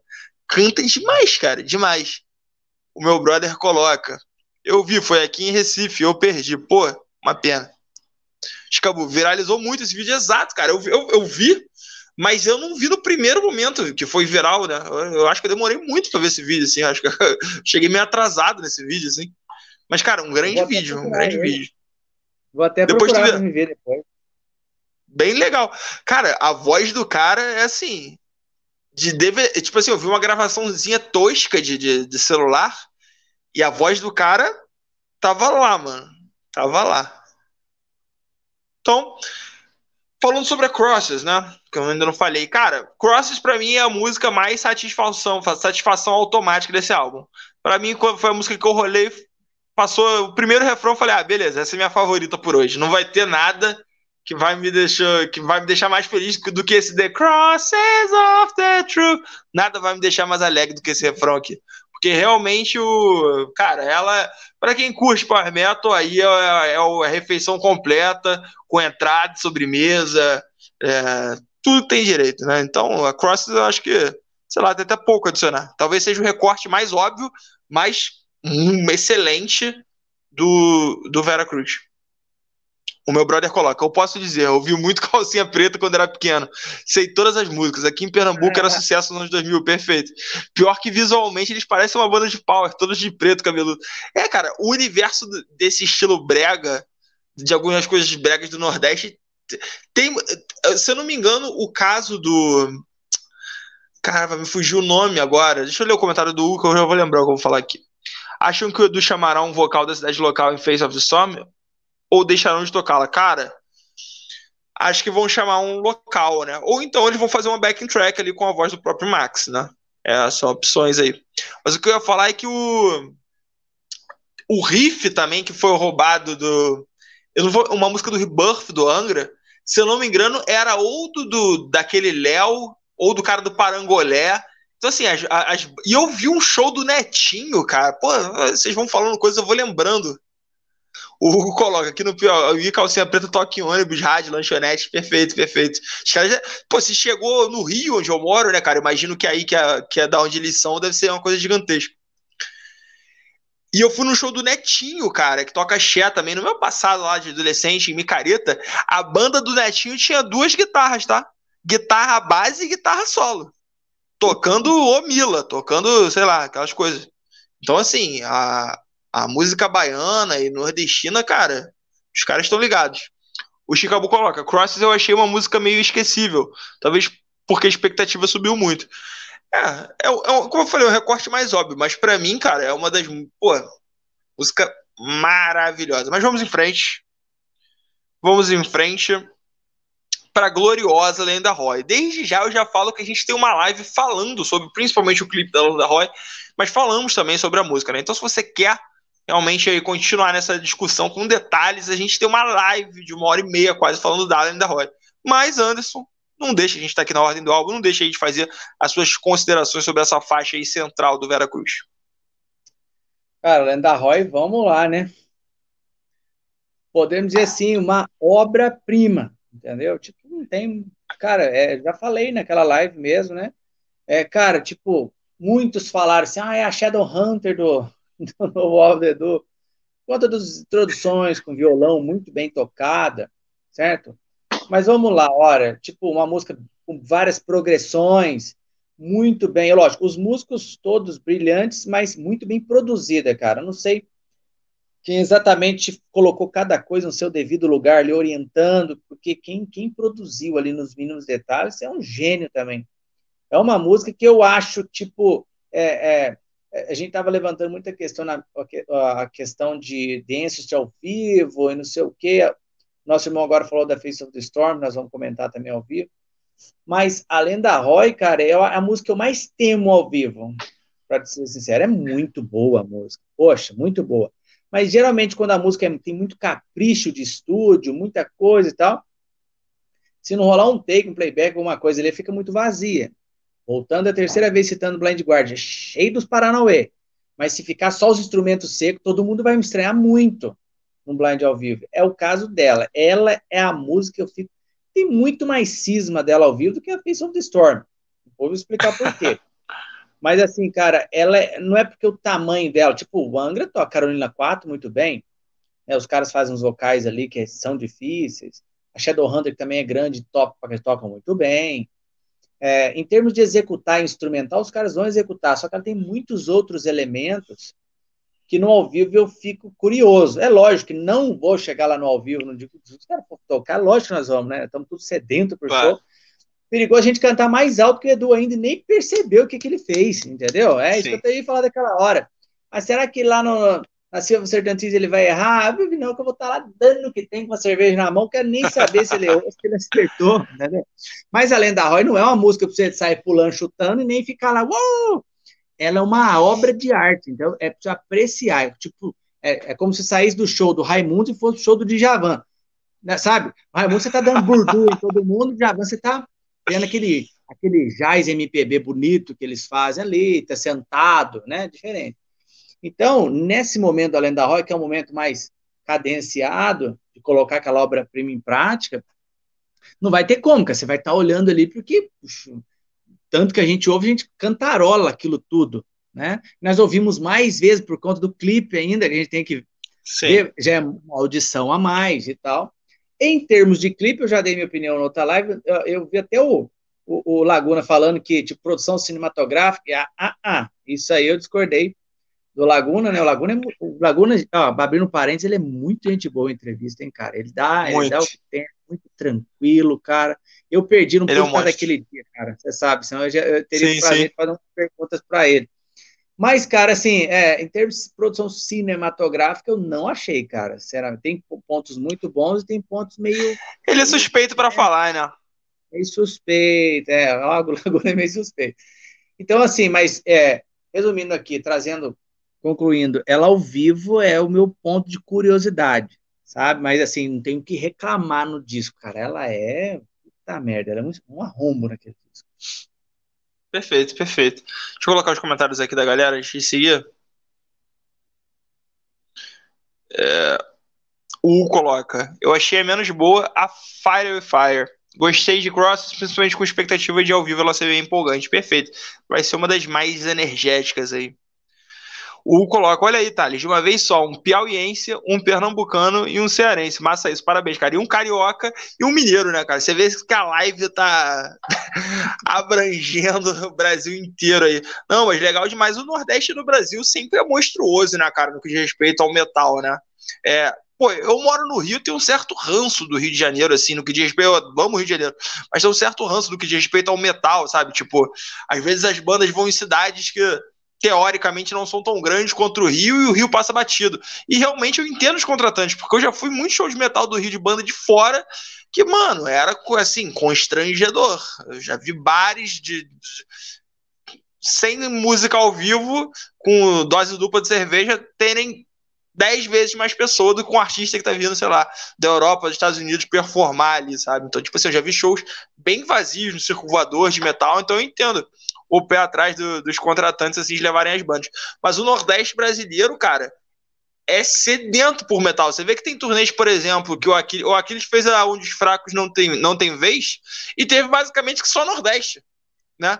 Tipo, tem turnês que meio que a galera daí cola aí e mais lugar nenhum. Então, cara, o Nordeste, no que diz respeito ao metal, é de uma força absurda. Eu fui em todos os Rock in Rios, né, mas não todos os dias, né, todos dessa leva mais moderna, a quantidade, cara, fica uma situação quase que 50-50, vem muita gente no, no, dia do metal, né, eu me refiro, não sei se para ver a, sei lá, a Katy Perry veio uma galera grande do, do Nordeste e do Norte, mas pelo menos para ver a Iron Maiden, Metallica, é muito forte, então o metal no Nordeste é absurdo, muito mais forte do que no Rio de Janeiro, infelizmente, né, para mim que sou carioca.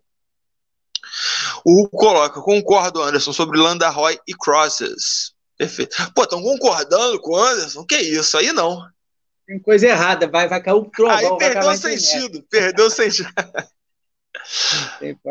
Ed do Acordeon, cara, seja muito bem-vindo, Ed. Legal, cara.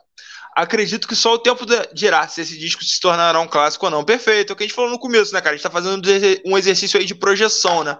Tipo, falando mais de forma mais profunda um pouco sobre as músicas e ver como, qual que é a capacidade aí, é, Meu brother coloca: vocês fazem live sem ser sobre o Edu? Sim, isso é uma pergunta séria. E qual é o dia? Eu quero falar do show que eu fui do Leone e Marcelo Barbosa. Mano, o Leone conta até esse microfone.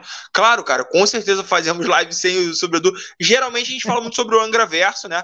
Mas, mas falamos, a gente fez uma live já falando do Xamã, que é a Angraverso, falamos sobre o Dream Theater, falamos sobre Trivium, vamos dependendo muito dos lançamentos, né? E também a repercussão da galera, né? Sempre que a gente faz live sobre Vera Cruz, você vê, a gente já falou sobre Lenda Roy, eu já tive uma live que não foi com o Anderson aqui no canal, falando sobre Vera Cruz na época, e sempre vão surgindo temas novos, né? Porque é algo muito aquecido na galera.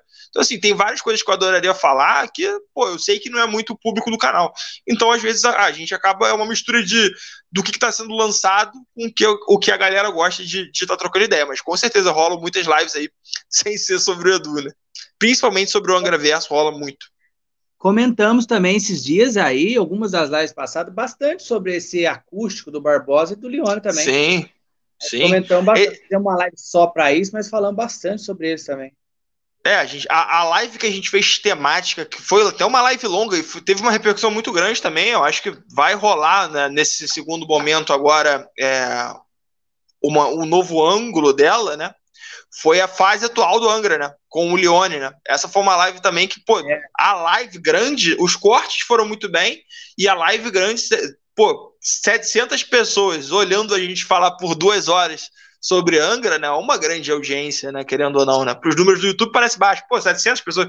É, mas do, 700 pessoas com a bunda sentada duas horas vendo a gente falar sobre a fase do Angra mostra que é um tema que a galera curte bastante. Os cortes também foram muito bem, né? Então é um tema. A fase Leone deve ser um tema também. É, a fase Leone no Angra deve ser um tema que deve voltar também. o coloco. Aqui no Nordeste é escasso. Então, quando tem algo relevante, meio que curtimos quase como se fosse a última vez.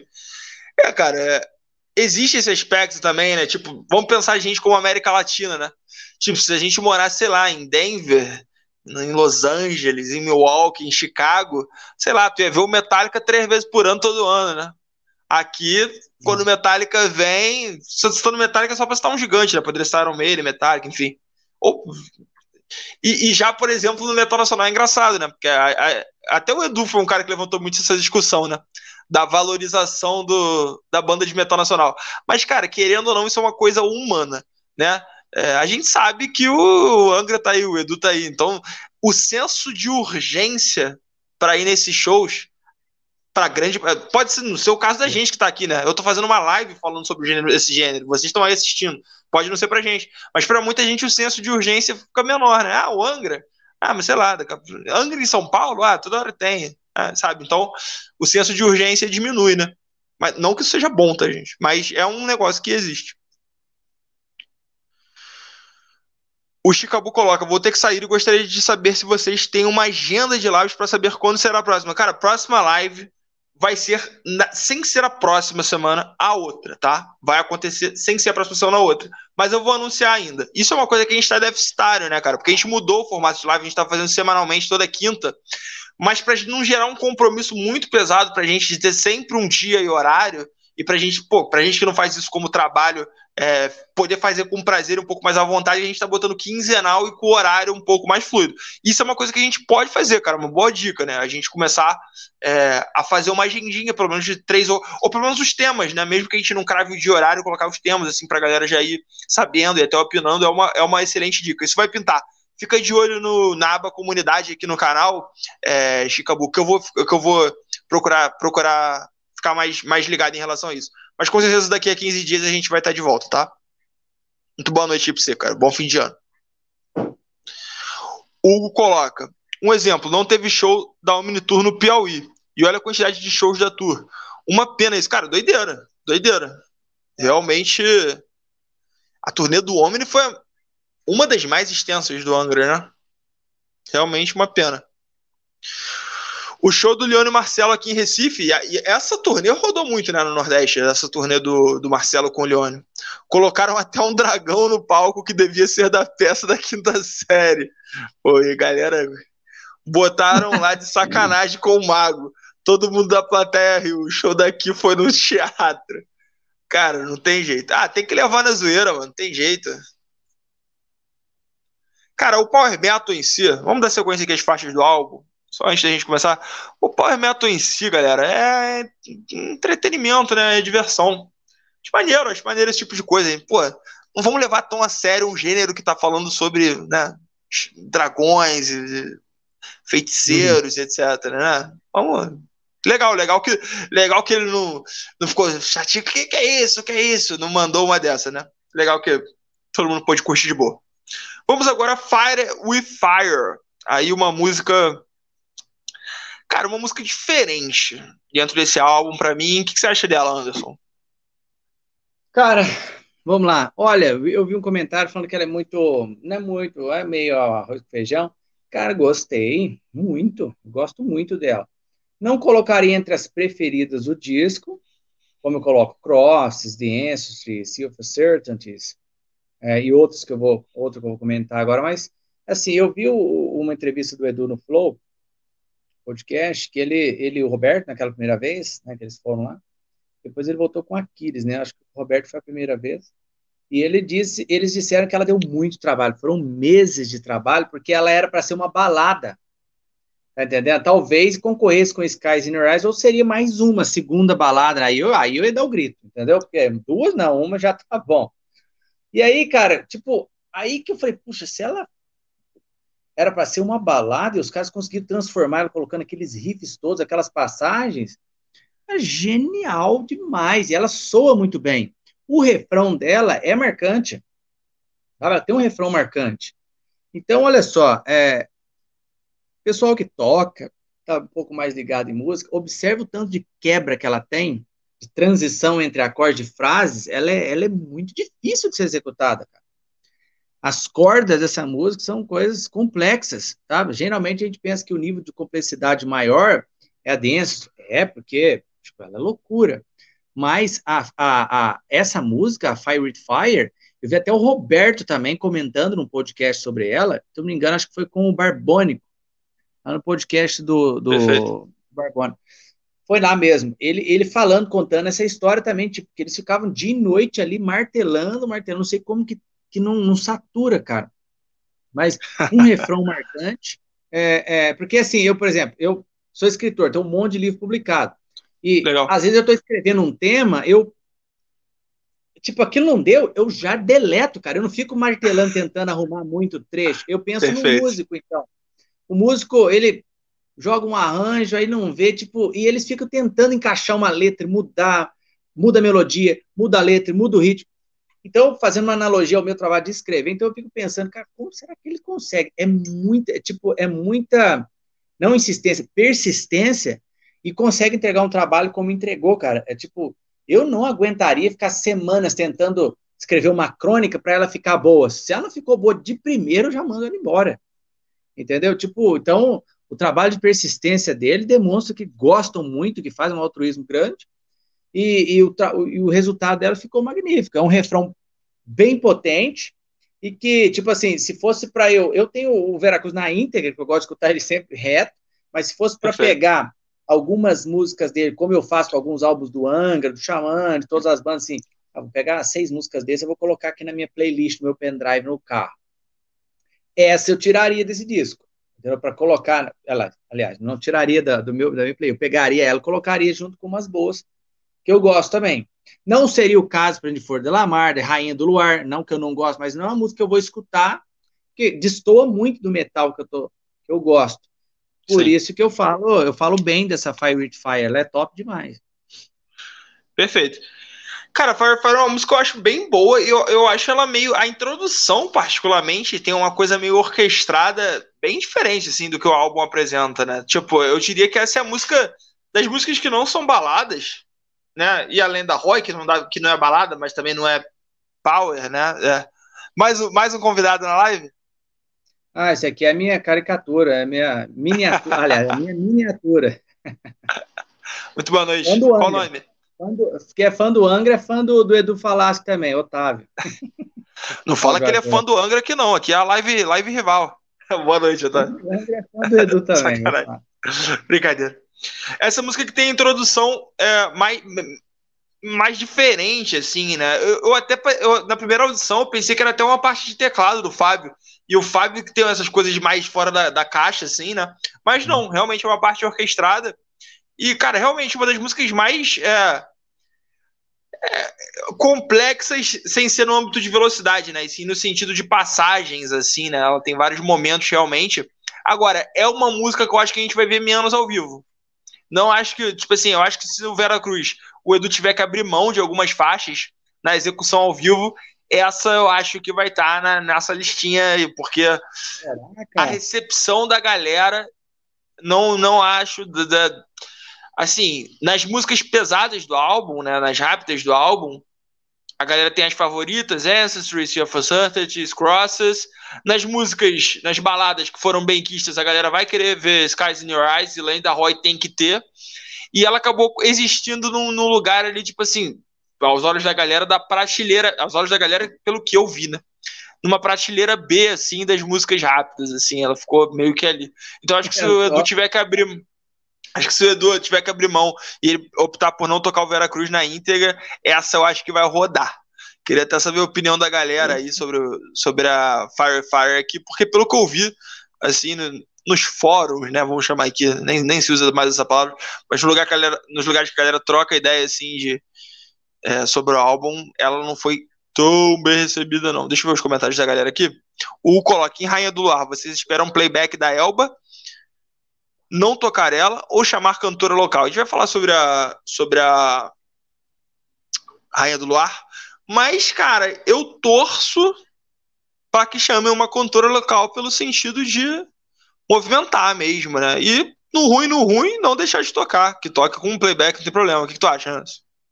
Olha, cara, movimentar e fomentar o pessoal para ir, porque Perfeito. se chama uma cantora local, arrasta um monte de gente para ver ela também geram concursos e coisas do tipo aí, eu acho excelente, entendeu? Bastante.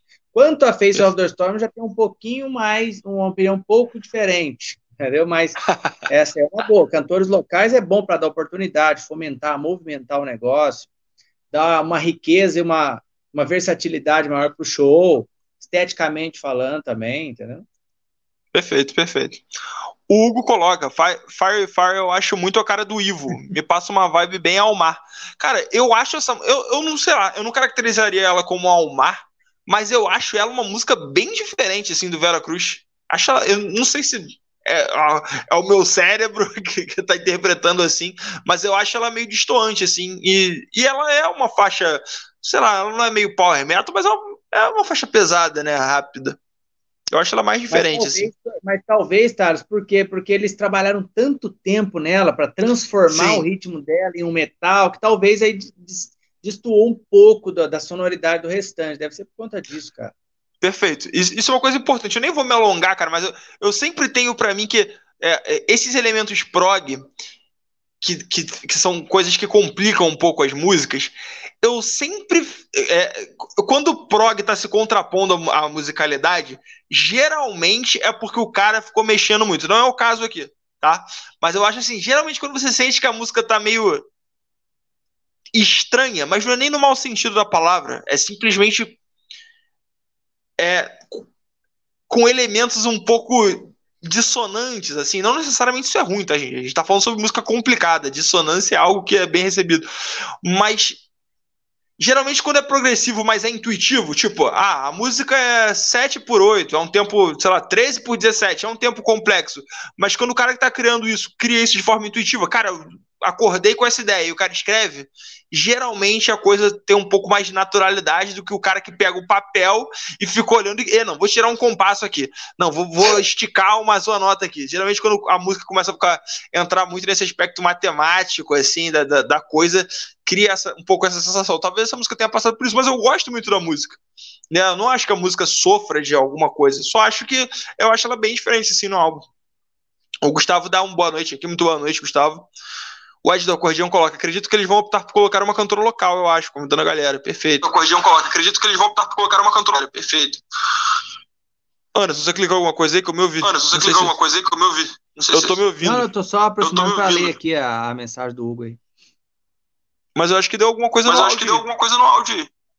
Meu áudio parou? Não, eu não, tô me ouvindo no seu áudio. ouvindo no seu áudio. Não, eu não mexi em nada não. Aconteceu esse Aconteceu fenômeno aí. Aconteceu esse fenômeno aí. Tenta sair e entrar rapidamente. Não, agora ficou. Ficou, Não, agora... ficou, ficou, ficou. Ah, não, tinha dado eco novamente, né, galera? Beleza. Vamos ver quando o Anderson voltar aqui. Vou seguir aqui nos comentários. Lenda Roy, muito top. A música mais ambiciosa do disco. Perfeito, Gustavo. Deixa eu colocar o Anderson novamente aqui.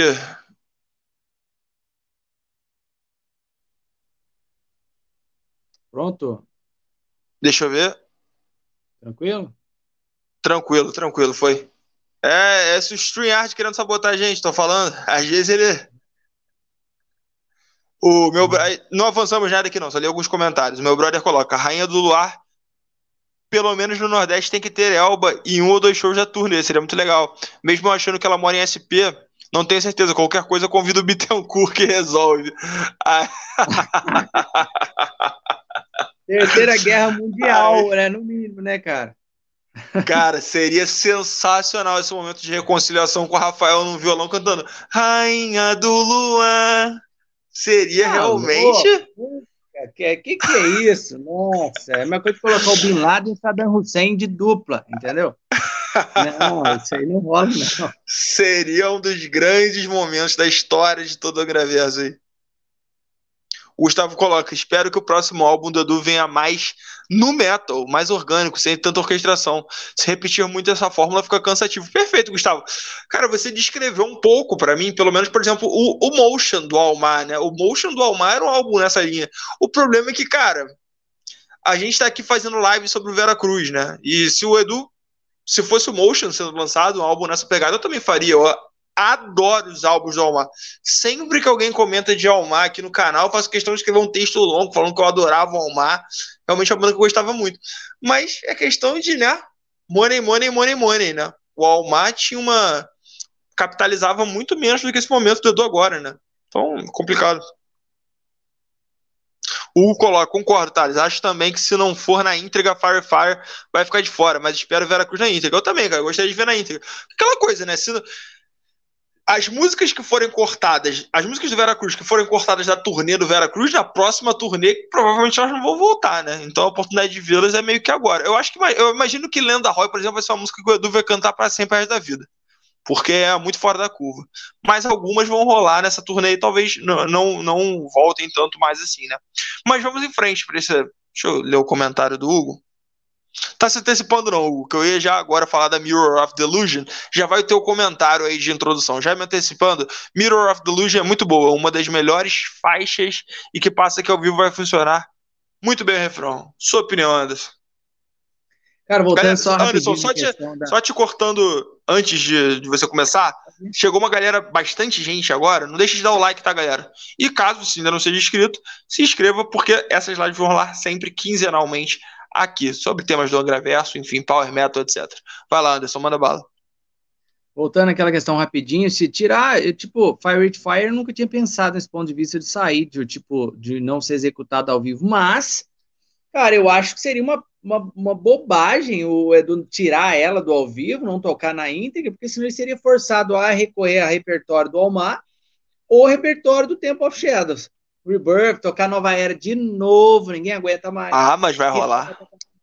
Sabe? Então é lógico, o pessoal pede sempre uma Nova Era no final, um Rebirth e tal. Só são músicos fantásticos, a gente já ouviu 200 vezes. Então eu acho que seria uma oportunidade dele renovar o setlist tocando o álbum na íntegra, porque daqui a pouco vem trabalho novo, aí tem mais um. Aí eles teriam um pouco mais de opção, tipo assim, ah, agora, ó, Fire with Fire sai, sai essa, sai aquela. É, mas, tipo, é um disco, cara, que se for executado na íntegra, menos de uma hora ali já tá acabando.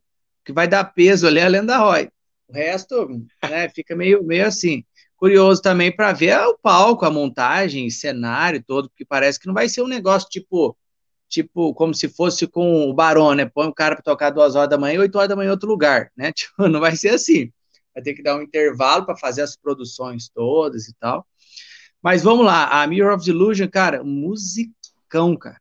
Musicão, essa aí tá, tá entre as tops do dia. Você pode ver que eu, eu elegi sempre as mais rápidas, com riffs marcantes.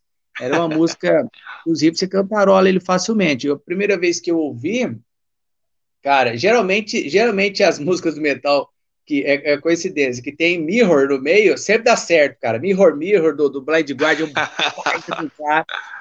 Certo. É, é, o Angra também tem uma. Como que ela chama? Aquela do homem, começa tem um Mirror também? A. Cara, é a mágica. Magic, Magic Mirror. Magic Mirror, é. É a do homem, né? é boa pra caramba, sabe? E essa também, Mirror, Mirror of Delusion, é top, muito top.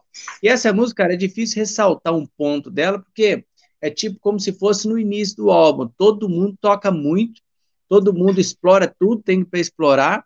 E ela não é um negócio que é ultra acelerado para te fazer, tipo, não, vamos voltar, o que aconteceu aqui? Aqueles arpejos com salto de cordas, sweep, não tem aquelas varridas todas. Mas é uma música que você compreende melhor as frases, você compreende melhor os arranjos, dá até para perceber o tipo de sonoridade que o cara tá querendo tirar nota por nota ali, em termos de escala, de tudo. Porque ela não sai atropelando, mas também ela não é uma Fire with Fire, um pouco menos assim. Então, se fosse, por exemplo, para exigir, para fazer uma, cole, uma coletânea de músicas tops desse álbum, de meia dúzia, a Mirror, de, Mirror of Delusion certamente estaria no meu ponto de vista, cara.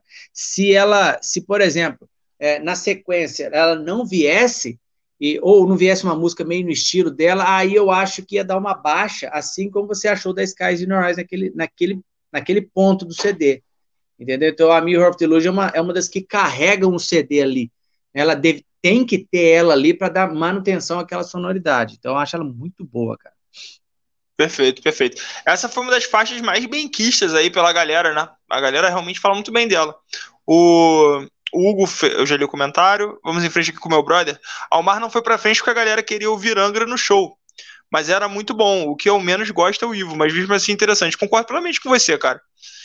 E assim, pô, assim, quem vai escolher o setlist é o Edu e não tá escrito ainda, né? Mas o spoiler aqui é que vai ser meio Vera Cruz e meio sucessos do Angra, vocês não tenham dúvida nenhuma disso, tá? Isso aí é. O Edu jamais ia botar a cara agora na estrada, nesse momento de razoável incerteza, e já vender. O que, que é o show? Ah, o Vera Cruz na íntegra. Se for o Vera Cruz na íntegra, ele vai fazer um show bem longo, porque ele não vai sair do palco atualmente sem tocar Nova Era, e Buff, porque ele tá vindo de uma turnê de muito sucesso com essas músicas. Ele não ia pegar e jogar todas elas, pô, essa carta na manga, sabe?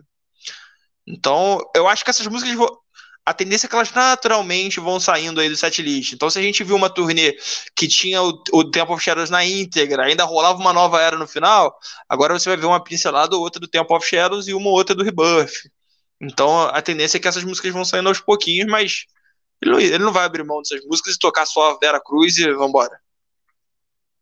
Cara, eu acho que ele tinha que tocar mais e, tipo, Rising Thunder, que é uma batida top também, explorar um pouquinho mais esse lado que ficou um pouco, que ao vivo vai sair muito bom com essa banda aí, eu acho, sabe? Sim. Pegar, tipo, o carro-chefe do Aurora, é, tipo, porque, cara, é bom Nova Era, é claro, os caras executam bem, né?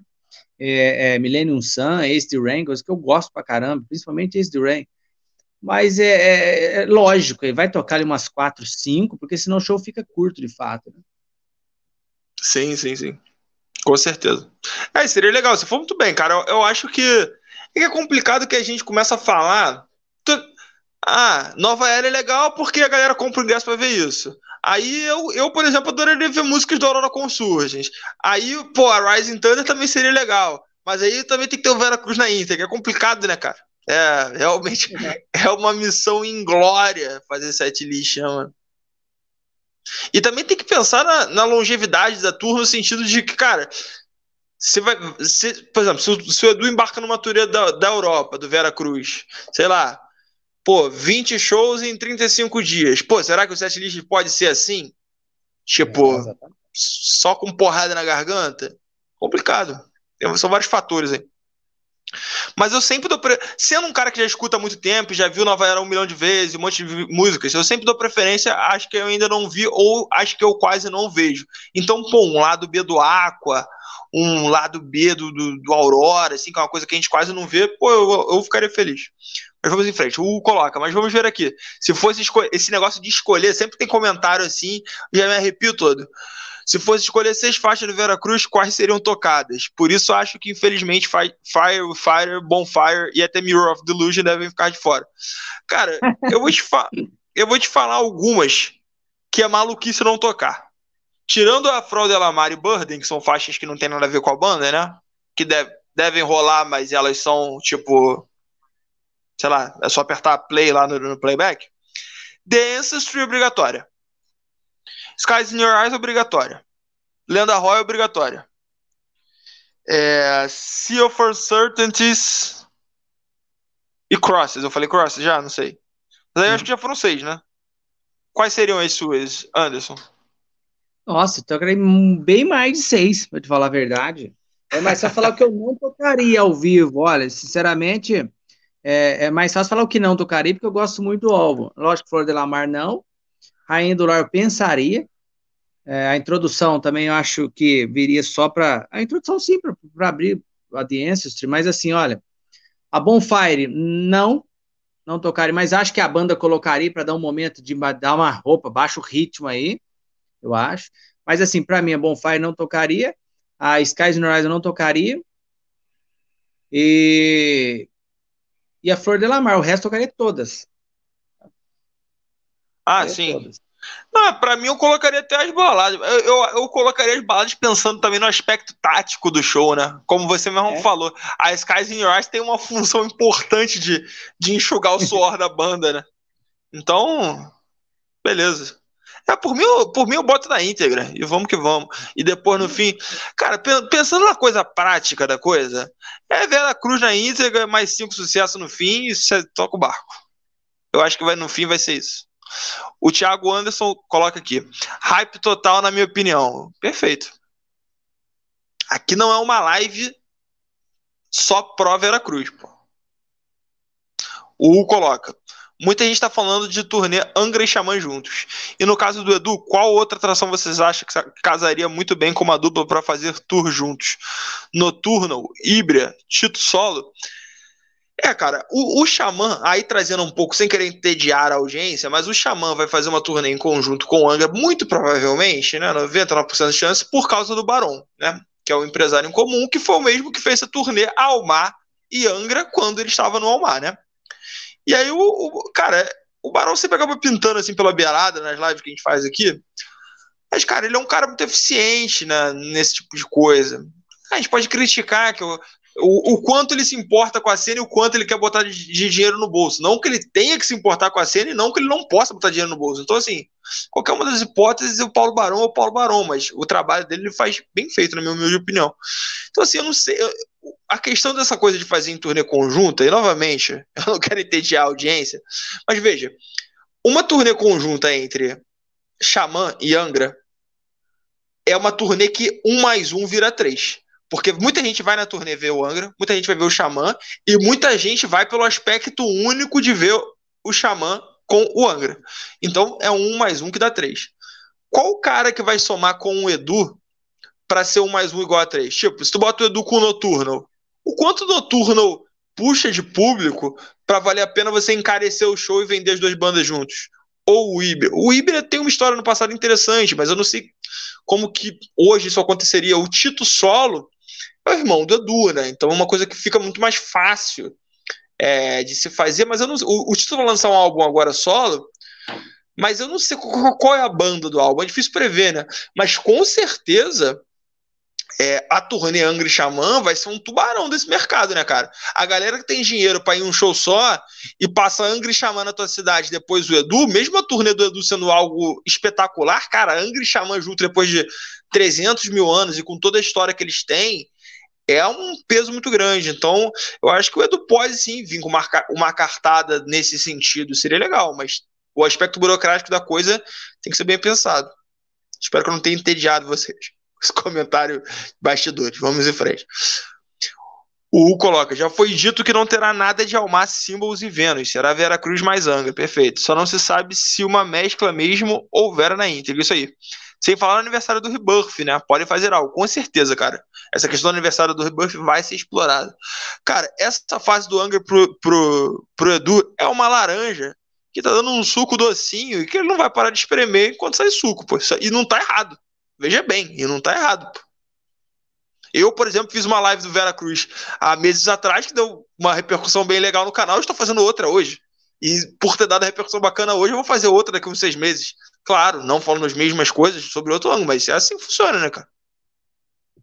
Daqui a pouco tem aniversário do Aurora também. Daqui a pouco é isso. É isso, né? Eu gosto de fazer aniversário. Eu conversei com, com o Laguna sobre isso, né, cara? É, tipo. Cara, não tem o que fazer. O metal nacional não é um, não é um baú de ouro tão pesado assim que dá para você sair fazendo o que tu quer e vamos que vamos, sabe? Tipo, tem jeito. O Thiago coloca, eu acho que ele tocará parte do Vera Cruz e mistura de coisas do Angra. Porém, gostaria muito de vê-lo cantar coisas desde a época do Symbols, Mitrium, e acho que não teria relevância. Mas eu gosto muito, é perfeito, cara. Pô, uma coisa que eu amo, cara, eu sempre falei isso. Eles têm o Laguna, o Edu e o e ex-membros do Almar, né, o baixista e o, e o outro guitarra. Cara, dá para fazer um medley de, sei lá, momento o descansar, deixa o Laguna e o Aquiles, faz um medleyzinho de 4, 5 minutos do hangar, partes instrumentais, Laguna e o Aquiles. Pô, faz um medleyzinho do Roberto com, com, com não, o, desculpa, o Diogo com o Rafael do Almar, um medleyzinho de 5 minutos para dar uma descansada na garganta, né, tem essa função. Pô, eu adoraria que a turnê fosse um grande é uma, uma grande máquina do tempo, assim, de vários momentos. Não só nem da carreira do Edu, cara, da carreira dos caras da banda, porque tu tem o Aquiles na banda, tem o Laguna na banda, são caras de muita história, mas é claro que essas coisas são meio que inviáveis, né? Tipo, a gente sabe que, pô, sei lá, pega mal, pô, vai tocar uma música do hangar sem, sem o Edu no palco, ou, sei lá, aí o Aquiles sai para tocar uma. Essas coisas são um pouco mais complexas do que parecem, assim. Mas eu adoraria, mano, adoraria mesmo. Você Pode fez falar. lembrar de uma coisa agora. O Aquiles falou que o baterista só se ferra mesmo. Não vi você falar o momento do Aquiles cansar, ele tá fudido de qualquer jeito. baterista só, só toma no, no, no, na jiboia. Mas olha só, coisa que eu pode acho falar, interessante, que eu estava conversando com o meu irmão esses dias, banda de metal não faz. É muito difícil, claro, mas assim, cara, lá na frente, geralmente quem tá lá na frente, cara, é gente que já canta em banda, gosta, sabe muito da banda, enfrenta um sol do caramba pra ficar lá esperando um lugar, isso acontece no Rock in Rio em todo lugar. Às vezes a banda podia, cara, eles têm um tempo ali, cara, pá, fazer uma hora e meia, duas horas de show, mas a banda poderia fazer um esquema tipo, vamos chamar alguém dali do público para subir aqui, que canta uma música com a gente, dá um fã, é interação, cara. Entendeu? O Bon Jovi, por exemplo, que o pessoal mete o pau, Bon Jovi faz isso aí, cara. Às vezes vai lá só para dar um beijo na boca da fã. Às vezes a fã canta desafinado, ele canta ou tudo desafinado. Mas é o momento que o público tudo gosta, porque todo mundo fica, pô, o que que faz? Será que é uma pessoa que canta e não canta? Tem muito negro aí que dá o que tem na voz, que poderia cantar um pouco. Tipo aquele momento mais descontração, mais entretenimento de um show, entendeu? Eu vi o For Action fazer isso, tipo, mais, mais um negócio mais planejado dos caras tocando. O Aposan sai, vem um cara e toca. O cara come a bateria com o angu. Aí o Felipe André, olha, o cara vem e toca o baixo no lugar do Felipe. É um negócio, eu acho que já foi selecionado. Claro que os caras tocam pra cacete, os caras tocaram naquele, naquele negócio. Mas num show assim é uma surpresa, cara, sabe? Eu acho que dá pra, dá pra ganhar um tempo, dá pra fazer um negócio diferente que nenhum to faz. Mas é claro, um Vera Cruz, acho meio difícil alguém subir ali pra tocar alguma coisa. Mas clássico é. do Angra lá de trás, do, do Almar, seria, eu acho que eu sinto falta dessas coisas. O Iron Maiden, por exemplo, cara, que eu gosto, é uma banda o povo difícil de mexer aquele Iron, cara. Nunca nem tem um convidado no show. Cara, os caras não põem ninguém para cantar uma com o Bruce. Os caras não chamam um convidado que toque, que faça um teclado. Faz... O Iron é uma banda fechada, cara. Eles são muito egoístas. É uma banda boa, um bando de pau no cu. Tá entendendo? Bando de egoísta. Falei. Pronto. Crítica pesada ao trabalho do Iron Maiden aqui. cara, o, o Forection.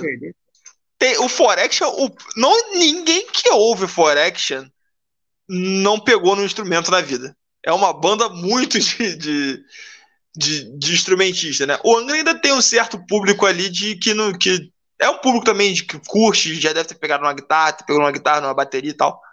Mas ainda tem isso. Agora é porque Bon Jovi é Pô, também tu usou um exemplo.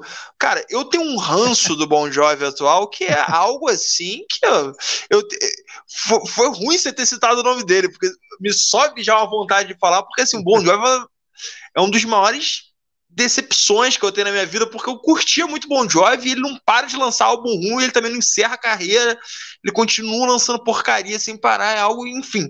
E é meio cara, é, o Bon Jovi, tipo, sei lá, alguém vai subir para alguém vai subir para cantar pior que o Bon Jovi atualmente? Difícil, né? Então, você pode chamar com alguma tranquilidade, né? E é um aspecto meio karaokê o show do Bon Jovi também, né? Tipo, ninguém tá ligando tanto pra. Tipo, pô, sei lá, se a mulher sobe, tenta dar um beijo na boca dele, canta mal e vai embora, e haha, legal. No caso do Angra, tipo, a, a, vai, vai, se o cara subir, tocar ou cantar mal, ainda vira motivo de piada para os próximos 10 anos, né? Então, existe um aspecto de preocupação maior, assim. Mas eu concordo com você, cara. Concordo com você, acho muito legal. O coloca hashtag Veracruz na íntegra. Perfeito. O Vitor coloca, muito boa noite, Vitor. Ele coloca aqui um setlist detalhado. É, Vera Cruz inteiro, Spirit of Fire mais Angels and Demons, Glory of the Sacred Truth, Heroes of Sand Nova Era. É, esse encore aí vai envelhecer o Edu 50 anos em 5, né? Porque a famosa sequência azada, né? Mas, cara, maravilhoso. É, eu imagino que seja tipo isso, cara. Eu, talvez seja isso e ele coloca, tipo assim, Spread Your Fire, discurso. Aí fala uns dois minutinhos com a galera, prazer ter vocês aqui, não sei o quê. Aí Angels and Demons, discurso. Não, Angels and aí solo de bateria. Aí beleza. Aí entra Glory of Sacred beleza. Aí para.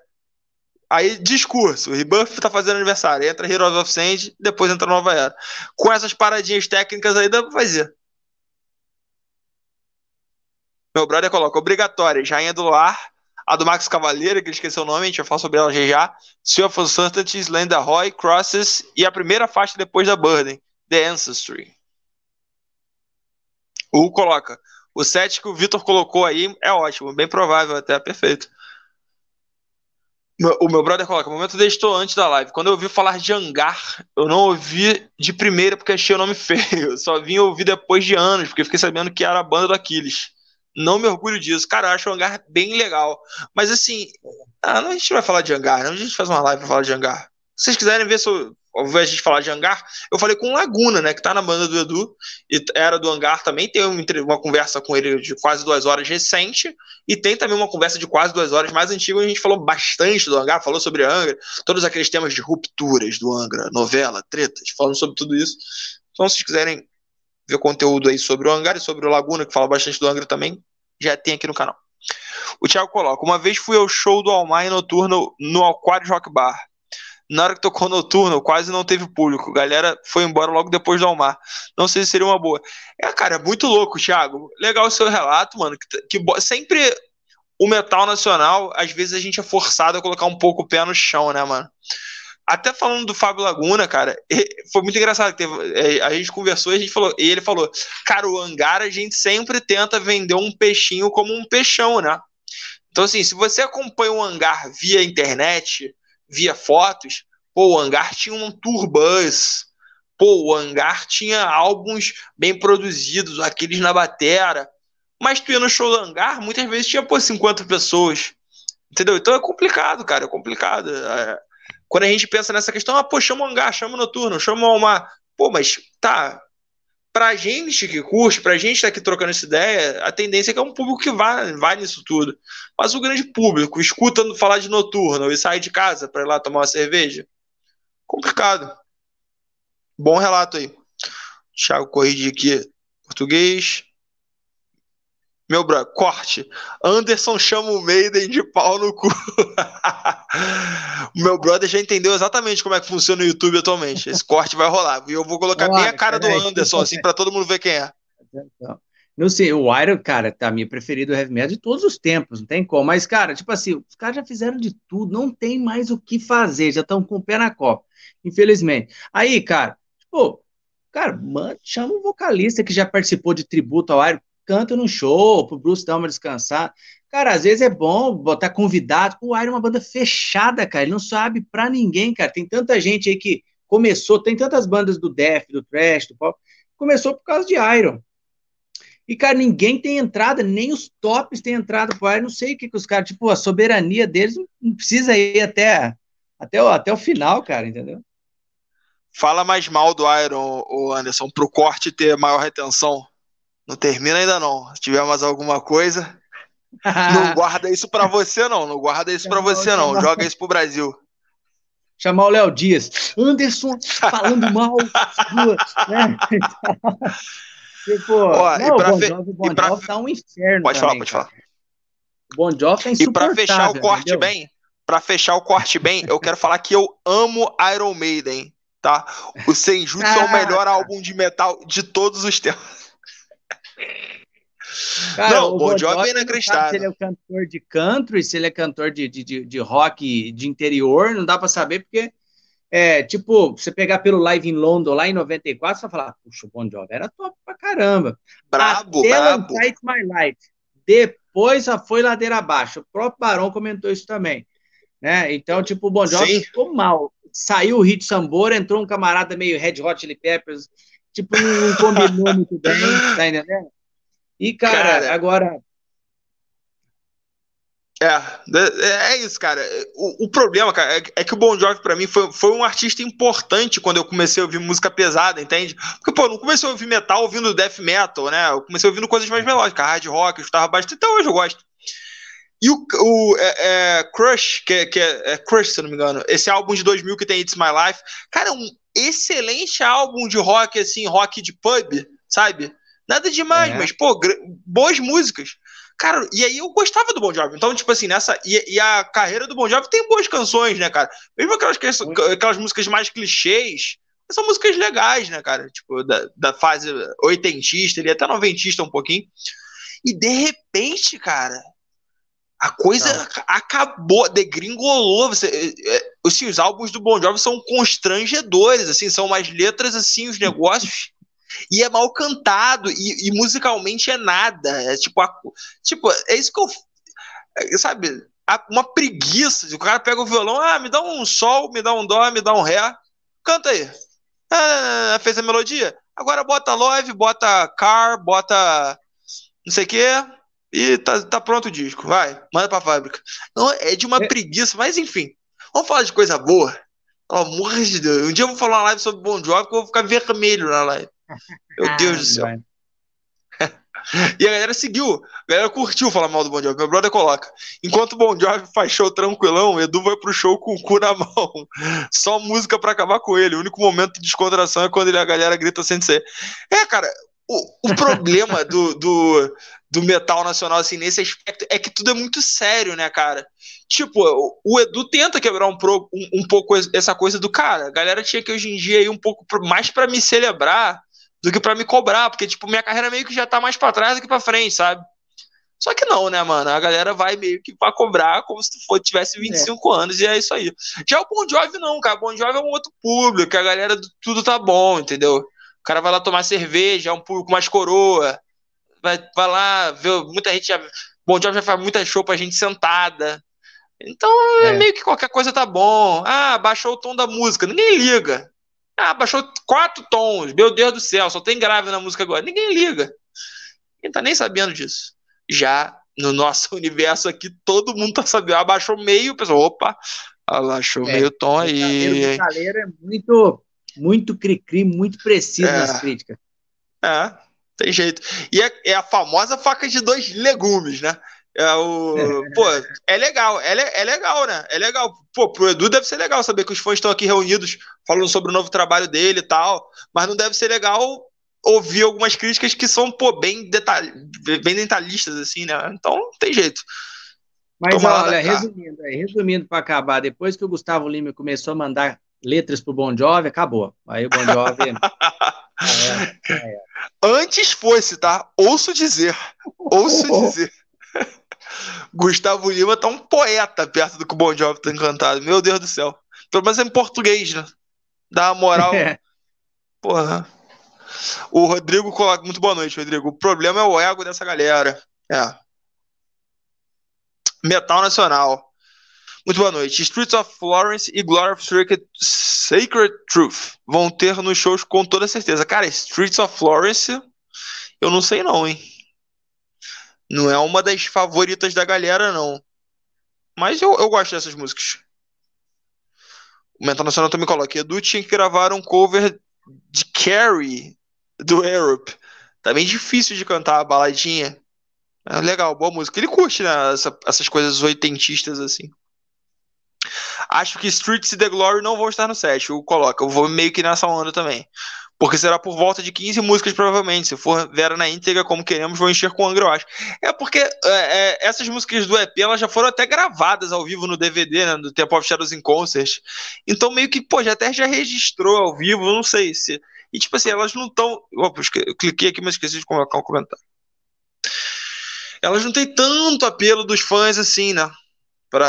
Pra ocuparem o lugar de uma nova era. Tá ligado? De um ah, Spread of Fire, de uma Angels and Demons Temple of Hate, que é paulada. Né? o Hugo coloca aqui, pode falar, Thales. Bom Jovi atual é ruim mesmo. Pode falar, cara, eu concordo. Pô, cara, é o pô, é bizonho, cara. E tipo assim, é o, e o pior é que é uma coisa que já foi boa, pô. Porque se nascesse ruim e se mantesse ruim, tu fala, ah, beleza, segue o baile. Mas eu, pô, a gente perdeu uma banda bacana de hard rock. E é relevante, isso que é o problema. Entende? Tipo assim, ainda enche estádio. Pô, libera então o estádio para outro, já que tu vai cantar só porcaria, tá ligado? Mas, cara, é complicado. Bom Jovi realmente é. Eu sou muito. para falar mal de alguma coisa tão diretamente, cara, eu tenho que estar tá muito certo que é uma porcaria, porque eu, eu sou muito. É... Pondero muito as coisas, né? Tipo assim, ah, tal cara já tocou mais, tal cara já não sei o quê. Eu sempre busco o porquê e tal. O Bon Jovi, cara, é tipo, mano, para, sabe? Para que tá cara, feio. Será que Bon Jovi ao vivo tá pior do que o Red Hot Chili Peppers, cara? Porque a pior banda que eu já vi no universo ao vivo, só salvo o Flea, é o, é o Bill Batera, às vezes, é o Red Hot Chili Peppers, cara. Ao vivo é horroroso, parece uma banda de garagem tocando, cara, que não ensaiou nem nada, entendeu? Ah, o, o, Red, o Red Hot é um outro problema ao vivo, né? Eu fui no show do Red Hot no, no Rock in Rio, foi até com a minha namorada, cara, uma frustração muito grande. A sensação foi justamente essa. Uma execução preguiçosa, né? Sabe, sabe, tipo assim, o cara toca um riff que você conhece, mas você demora para reconhecer o riff, porque a, a palhetada tá suja, sabe? sabe? Tá um negócio é. meio. Um negócio meio tanto faz, realmente essa representação meio assim, né? Mas é um outro tipo de ruim, né? O, o Red Hot. É ruim em outras coisas, é um outro, é um outro ruim. O Bon Jovi, e, e o Bon Jovi eu acho pior ainda. Porque o Red Hot eu, eu, eu gosto do, dos álbuns do Red Hot, assim. Bon Jovi eu detesto tudo atualmente. o meu brother coloca aqui. Essa foi a live para acabar com o universo rock metal mundial. Não, jamais, pô. Só exaltar é que alguns medalhões acabam, né? Acabam complicando. O Metal coloca, tem que ter Pegasus Fantasy no DVD do Vera Cruz. Ah, aí é complicado porque eu não sei como é que funciona a questão de direitos autorais, né? Pra essa faixa. Não sei se pode gravar e lançar no DVD. E de direitos autorais a gente não quer mais problema, pelo amor de Deus. O Thiago coloca, acho que a maior hype não é o álbum em si, mas é a execução dele ao vivo. E nem falo só pela parte vocal, não. Esse CD deve ter. Esse CD deve ser treta de fazer no show. Pô, com certeza absoluta vai ser treta. Não tenho muita dúvida disso, não, Thiago. Algo complicado. Galera, vou dar uma acelerada nos comentários. Que a live deu uma enchida. Inclusive, não deixe de deixar seu like e se inscrever no canal, tá bom? Deixa eu acelerar aqui os comentários pra gente ficar em dia aqui com a galera e a gente caminhar pro fim do Vera Cruz, né? Que a gente começou a falar de Bon Jovi na Mirror of Delusion e a coisa de, de, degringolou. Bon Jovi tá estragando até a live do Vera Cruz, cara. Você vê o poder de destruição desse grupo atualmente. O Hugo coloca. Já vimos que o Edu e seu staff são ambiciosos. Foi boxe várias coisas do CD sem ouvirmos, sempre apostando no hype antes de acontecer e colhendo frutos. Será se nessa tour teremos DVD do Vera? Cara, vai depender muito do do quanto a tour vender, né, cara? Se, pô, cara, não tenho dúvida que o Edu já dorme todo dia sonhando com a gravação desse DVD do Vera Cruz. Só que custa dinheiro, né? Vai ter, vai ter gente para Primeira coisa, vai ter gente para ir nos shows do Vera Cruz? Segunda coisa, vai, vai ser dinheiro suficiente a ponto de investir no DVD? Mais uma coisa, vai ter gente para comprar esse DVD? Então, é, é, cara, o Edu é um cara que tem muito tesão de lançar as paradas, né? Pelo que a gente vê. Pô, se tá vendendo, ele tá lançando. Vocês compraram a cerveja, então vai ter vinho. Vocês compraram o chaveiro, então vai ter a caneca. Vocês compraram a caneca, vai ter a camisa. Vocês compraram... Ele vai lançando, porque tá vendendo. E legal, né? Porque todo mundo sai feliz disso, né? Acho que ninguém tá triste de comprar o livro do Veracruz. Inclusive eu. Edu, quiser mandar um livro para mim, tá? Tô afim de ler. É que o Papai Noel já passou, eu perdi o bonde. Mas quiser mandar, tá? Porque é um pouquinho salgado, mas é um grande produto. Então, assim, tem que ver essas coisas. Pega os Fantasy no DVD. Thiago coloca. Beleza, me perdi aqui nos comentários um pouquinho. Já vimos com o Edu, agora sim. Quero ver o DVD do Veracruz se o Edu fazer algo parecido com o Tempo Shadows em Concert. Ele fecha o caixão do Angra. Comentário leve. É, cara, vai. O Hugo Mariucci deu uma entrevista pro Imagens Cast, que é um canal bem legal também aí do, do, do gênero falando que é muito legal a rivalidade, cara, entre Angra e Xamã. Isso é uma coisa interessante, né? Porque as pessoas, as pessoas, muita gente acha que o que a gente faz numa live como essa é destruir o cenário do metal, pô. As pessoas, ah, eles estão falando que o Edu vai ter dificuldade. Ah, eles estão falando falaram que o Iron Maiden não sei o que. Cara, a gente pegar duas horas e dedicar de forma gratuita o nosso tempo a falar sobre o álbum, mesmo que a gente não ache tudo perfeito, pô, é uma forma legal de, de, de exaltar o, o, cenário, sabe? E as pessoas acham que é o contrário. E foi legal o Hugo Mariucci ter falado isso. Porque ele falou, cara, a rivalidade do Angra e do Xamã não destruía nada. Foi o melhor momento da história do metal nacional. Porque não era uma rivalidade de. Tipo, eu, vou, eu quero te matar. Era uma rivalidade de, cara, vocês lançaram um álbum legal? Vou lançar um álbum legal vezes dois. Ah, o álbum legal vezes dois de vocês vendeu mais que o meu, então eu vou querer vender mais, então eu vou querer fazer um show maior, então eu vou querer fazer um show melhor. Isso aí, cara, é maravilhoso. Então, a galera tem muito. E o Felipe também falou essa, é, isso, cara. Foi legal ver uma concordância assim de vários dos membros, né? Falando que a galera tem muita aversão a qualquer coisa que é falada, né? Porque o Felipe teve uma treta recente com o Edu, negócio de desejar melhoras de Covid no Instagram e tal, e a galera já ficou muito assim, e o Felipe tá no canal isso aqui, tá, gente? É, o Felipe falou, cara, a galera também qualquer coisa já acha que acabou, destruiu a cena, destruiu o metal. Não, cara, algumas coisas são até, deixa rolar, algumas rivalidades até funcionam. Não tô falando especialmente dessa, né? Mas o Hugo falou que o Xamã com o Angra lá era uma coisa que fomentava muito mais do que destruir, alimentava positivamente. Então, algo a se pensar. Mas vamos em frente, meu Deus do céu. Vamos terminar esse álbum aí. Bonfire of Vanities, mais uma balada. Anderson, sua opinião. Cara, vamos lá então, sucinto agora, né? Nós gastamos tudo aí, hein? Perfeito. Cara, essa música, é, se eu não me engano, é ela que tem um arranjo de guitarra do irmão do Edu, não é? Sim, sim, tem um solo do Tito. Ah, ela mesmo. Caramba, mano. Olha, é uma das músicas que eu acho que eles, tipo, com o tempo, acho que não vão entrar no setlist, não. Não entraria nas minhas prediletas do disco, mas assim, cara, seria bom executar. É, um, é, é uma música de maior simplicidade e de execução, pelo que eu percebo, né, na minha opinião. E, cara, é um solo que não é velocidade da luz, como o Roberto está acostumado, foi de um outro guitarrista que ele simplesmente executou muito bem. E ele é muito melódico, cara. Você pode ver que é um solo que, tipo, pelas entrevistas que eu vi, saiu assim, de primeira. O Edu falou: ah, põe um solo aí. O cara foi, papo aí, colocou um solo de primeiro, não, te, não tentou pensar assim, ó, agora eu vou fazer uma virtuosidade aqui, to hand, nada demais, cara. Então eu acho que ela, ela é muito boa justamente pela simplicidade em que ela em que ela surgiu. Ela não surgiu, tipo, tentando fazer aquela complexidade. Eu entendo que a te veio, tipo assim, vamos mostrar para que nós viemos. Vamos dar o que tem aqui, beleza. Depois foi cadenciando mais. Essa, por exemplo, eu, tipo, não é uma balada, mas também não chega a ser uma cross da vida. E, cara, assim, é, é, harmonicamente falando, ela é muito suave, sabe? Ela é uma música muito suave e que dá uma dinâmica muito boa pro disco. Gostei dela também.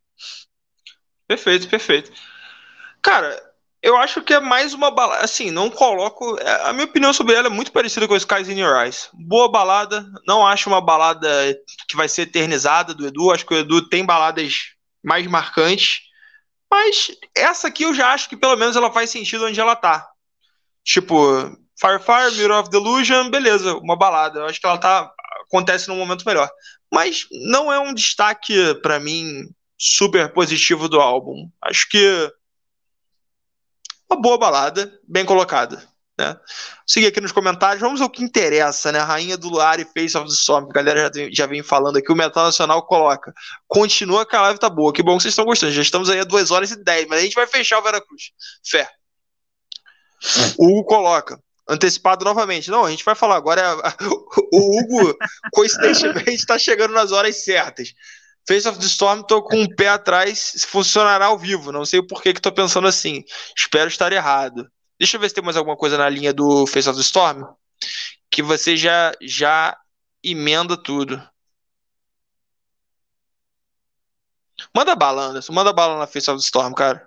Ah, Face of the Storm. Quiser, é top demais. Quiser já responder a pergunta do Hugo sobre a execução ao vivo, já manda bala. Sim, vamos lá. Considerações da Face of the Storm, pessoal.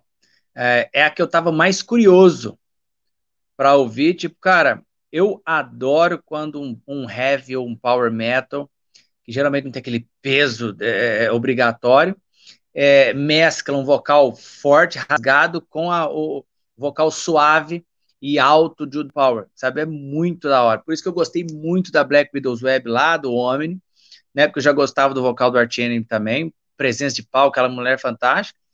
E aí, cara, veio o Angus, veio, veio o Edu e surpreendeu, conseguiu o cara que geralmente é difícil de participar de álbuns de pessoas, né? Tipo, cara muito seleto. E, cara, ele fez um trabalho puxa vida, o que, que o Max. O Max fez o que o Aquiles gosta, o Max cantou com ódio mesmo no, no coração dele. E aí que tá, a gente já tinha comentado umas lives para trás que tem muita curiosidade de gostaria muito de ver o Angra executando a Black Widow Zeb com a Alice e gostaria muito de pensar numa oportunidade futura, de repente num DVD. A gente falou até de um Veracruz orquestrado, não sei se você lembra, né? Dessa história aí e tipo um possível orquestração dele ao vivo, como foi no Tosco, achei fantástico, e dá brecha para isso, mas já pensou com o Max ao vivo ainda fazendo essas deixas aí, ia ficar mais top ainda, né? Com o Max lá ia, ia ser uma riqueza total. Mas a, a, quanto ao vivo do Hugo aí, acho que tá picando um pouquinho. Quanto ao vivo do Hugo aí, que o Hugo tava falando. Seu som tá bom, seu som tá bom. Gente, só imagem. É, às vezes surpreende a gente, porque olha só, lá no, no, no, no, no Angra, eu particularmente não gosto do Fábio fazendo aquele vocal na Black Widows Web, não. Sabe? Não, não, achei que não ficou muito bom. Mas o Felipe faz uns backing vocals fortes, muito bom, que eu não sabia, cara. Eu só fui descobrir esse lado dele, por exemplo, no, no, no, no Omni ao vivo. Sabe, de repente vai que tem ali um Rafael, um Diogo, ou, ou alguém que solta o rasgado ali, a gente não tá sabendo também. É, mas de repente tem muita Cara, tem a, a, a, a Meio Undead, por exemplo, pode fazer uma participação com os caras, que é bem dessa veia aí, acho ela fantástica. Tem a vocal do Nervosa, você tem um monte de gente aí, mas também público local, por que não? Né? Mais fácil achar quem canta nessa pegada do que quem canta na pegada do Edu por aí. Entendeu? Então, assim, ou pode ser no, no, no, no Breaking Track, mas, mas eu preferiria um convidado. Acho que ela não vai ser o grande problema. O grande problema para mim vai ser a Lenda Roy. Perfeito, perfeito. É, cara, Face of the Storm é. Nesse aspecto de como fazer as coisas que estão no álbum, a Lenda Roy para mim vai ser o, a grande coisa, né? Porque a, Face of the Storm tem uma situação de batalha, que é a orquestração, mas aquilo ali tu solta, tem que fazer a música clicada, né? Tem que fazer no clique, e você é. solta a orquestração. Os vocais que são uma questão, né? Mas assim, também acho que seria bacana que, que, que tivesse alguém para essa ideia do convidado para mim é uma ideia muito boa, né? A gente até no, no o Rafael Bittencourt agora tem um, um podcast e ele tava fazendo um pouco esse formato de convidar e tal. E, cara, eu gosto disso. Eu, eu, sou um cara um pouco preocupado com, tipo assim, pô, se o Angra parasse hoje, se, quer dizer, se, se, se, as bandas dessa geração parassem hoje, o que, que a gente teria no metal nacional, sabe, para rodar o Brasil? Claro, tem um monte de banda. O problema não é ter um monte de banda. O problema é que não tem bandas ocupando grandes espaços, né? Depois de lançar um disco, fazer uma turnê, pô, de 30 shows, 20 shows. Então, assim, eu gosto que, que, que, que apareça gente nova. Acho isso, mais do que gostar, acho isso até importante. Vou fazer mais comentários aqui sobre a Face of the Storm. Então, a sequência aqui nos comentários. O Hugo se despede aqui. Terei que sair e não verei o final da live. Abraços a todos. Salve para a Teresina Piauí. Perfeito. Salve para a Teresina Piauí. Parabéns, Anderson. Muito obrigado. Vive do Vera Cruz e tchau. Boa noite. Perfeito. Vamos em frente aqui. Metal Nacional coloca um comentário, cara, importante. Estamos vivendo momentos muito legais no Metal Nacional que não tínhamos desde os anos 2000. O cenário atual é bem melhor que o dos anos 2010. Essa época dava depressão de ver o que o metal virou. É, cara, os anos 2010 foram uma ressaca mesmo, né, cara? Da, daquele sucesso de música de novela, de, de, de tudo isso. Foi, foi complicado. O coloca, solo do Tito é lindo, mas se não for na íntegra. Mas se não for na íntegra, acho que essa entra nas descartadas ao vivo, concordo. Infelizmente, porque acho Bonfire melhor que Skies. É. Ah, dá para concordar com você. Principalmente é, na questão do, do, Eu acho que também não vai ser muito privilegiado ao vivo, não. Daniel Kojima, muito boa noite. Essa música total, estilo Love You do Scorpions. Pode conferir, acha melhor do CD. Legal, Daniel. Curtiu uma das baladas também. O Metal coloca, a Bonfire vai ficar legal no DVD. Perfeito, com o Tito participando, ele coloca. Legal, né? Os irmãos aí, seria bacana. E o Metal Nacional também coloca: se o Cavaleiro for no DVD, isso vai ter muita mídia e gente vindo, indo ver ele. E o Cavaleiro, por mais que ele seja um cara complicado de participação, ele cantou no DVD, cara, do Suicide Silence, com é uma banda de deathcore. E a express... e assim, se aceitou o convite do Suicide Silence, é certo que tinha falecido o vocalista, então eles faziam, fizeram um DVD especial. Mas meio que se ele aparecer no DVD do Suicide Silence, eu acho que se tivesse um, um DVD do Vera Cruz, ele toparia também, até porque ele fez de bastante bom grado, assim, o, o trabalho no Vera Cruz. Foi bem legal. Metal Nacional coloca: o Edu tinha que ter uns back vocals, tipo a Camelot nos shows. Seria legal, mas aí custa money, né? Mais, sei lá, mais duas pessoas viajando. Complicado. Metal Nacional coloca: no DVD do Vera Cruz, no Land Roy, tem que ter o Juninho e o Jorge brigando de espada no meio do palco. O que, que você acha disso, Anderson? Nem fodendo o planeta Terra. Não, não, não dá. Aquilo era igual tipo o Kiko e o Chaves brincando de guerra entendeu? Brincando de Don, Don Quixote, não, não daria certo. Não. Cara, é. Ah, detalhe aqui, ó, Otávio. Pode falar. Ainda na Face of the Storm é o seguinte, cara, aquela introdução é tão marcante, a instrumental dela, tipo, é agora que vai ficar face a face, nós vamos fechar o tempo aqui, né? É, na, no sentido figurado lá da letra. Mas é o seguinte, é, cara, quando a, aquela, aquela sonoridade ela é típica, ela parece que te leva para um cenário, ela te translada para um cenário onde o tempo vai fechar e o pessoal vai entrar em briga. É, ela faz lembrar muito o filme que o Mel Gibson dirigiu, acho que lá para 2006, chama Apocalipto. Não sei Perfeito. se você já, já, já percebeu. Aquele Sim, filme já é vi. muito a cara de, de Face of the Storm, cara. Ela é muito top, porque ela parece que ela muda a atmosfera mesmo, a sonoridade que eles conseguiram tirar ali. Cara, que olha, é, é, tipo, mais uma vez, parabéns, né, porque não é normal o que eles fizeram ali. E o cara do, do cacife, do, do, do Max, então, nossa, engrandeceu mais, né?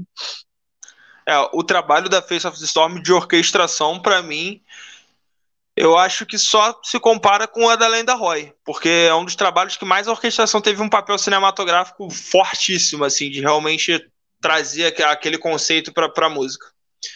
O Metal Nacional coloca, para o metal entrar no mainstream, tinha que ter uma banda de hard rock mais melódica, tipo Europe, com todo o visual deles. É, o visual talvez fosse uma coisa de apelo interessante, mas tem muita banda de hard rock e também é, eu acho que a recepção do público com essas bandas é meio que de, sei lá, meio caricatura, porque é uma coisa que meio que já foi, sabe?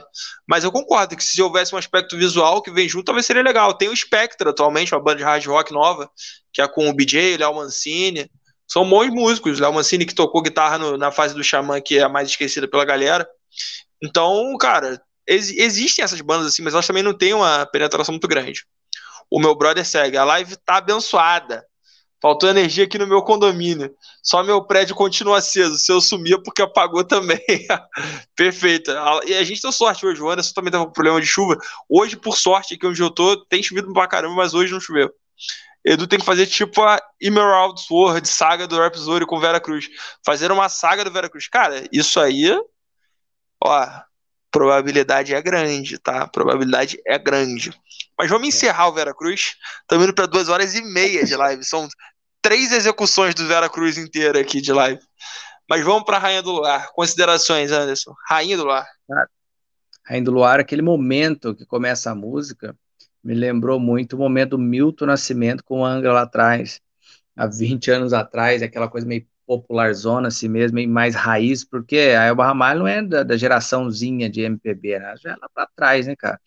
Nunca, Sim. olha, jamais esperaria uma cantora tipo a Elba Ramalho ou qualquer outra da, da, da categoria aí, sabe? Tipo Maria Bethânia, Gal Costa, nem ninguém, eu jamais esperaria. Isso, não que eu não gostei, gostei demais. Fazia até tempo que eu não via ela. A última vez que eu tava, que eu fui ver a Elba foi junto com o, o Geraldo Azevedo e Ramalho, né, na, na, turnê deles, pra você ter uma ideia, estava bem sumida. Aqui no, no, Sudeste, ela não é muito popular assim como no Norte, sim, Nordeste, sim. ou não sei, no Rio de Janeiro, que ela mora no Rio de Janeiro. Então, assim, aí eu fiquei meio, meio assim, mas, Ela é cara, é muito popular, ela é muito popular, mas todo mundo conhece, mas ninguém vai no show, sabe assim? Tipo, não, ela ah, não faz show por aqui muito. Todo mundo conhece o nome, né? Mas não tem, é tipo, um show por ano, entendeu? Mas, mas segue, segue. Mas aí, cara, o resultado foi fantástico. Eu gostei de ver bastante aí que eu fui asseverar mesmo o negócio quando eu peguei o making off das gravações e vi ela em estúdio gravando aquela coisa toda que o Edu fala que era uma ídola para ele e tal. Mas aí é o seguinte, é, é, ela chega um ponto, ela não dá aquele, não destaca tanto. Não é uma música que ela faz tipo um, um, dueto, ela canta uma parte, ele outra. Chega uma hora que ele vai fraseando e fica mais o som dela vindo por trás, sabe? Então, assim, é, é mais uma tacada, tipo, para falar assim, ó, temos mais uma variedade, uma surpresa, mas não é uma pessoa que canta de fato no disco, sabe? Como você teve, por exemplo, a, a, no Temple of Shadows, uma moça que pá, cantou um pedação lá e tal. É, ficou um pouco meio de pano de fundo. Mas é claro, nada em criticar negativamente o trabalho dela, porque ela soltou a voz e cantou muito bem. E assim, é, não sei, poderia ser discutido uh, se não fosse, sem, sem levar em consideração a narrativa do, do disco, poderia ser discutido o, o, a posição dela no disco como última faixa. Né? Mas assim, é lógico, entendendo a narrativa é, é, é compreensível. Mas eu não, eu não esperava, eu não espero um disco metal fechar mais naquela baixa, naquele tipo de música, por exemplo. Mas assim, cara, sem nada reclamar, condiz muito para dar é, é, é, coerência à história toda.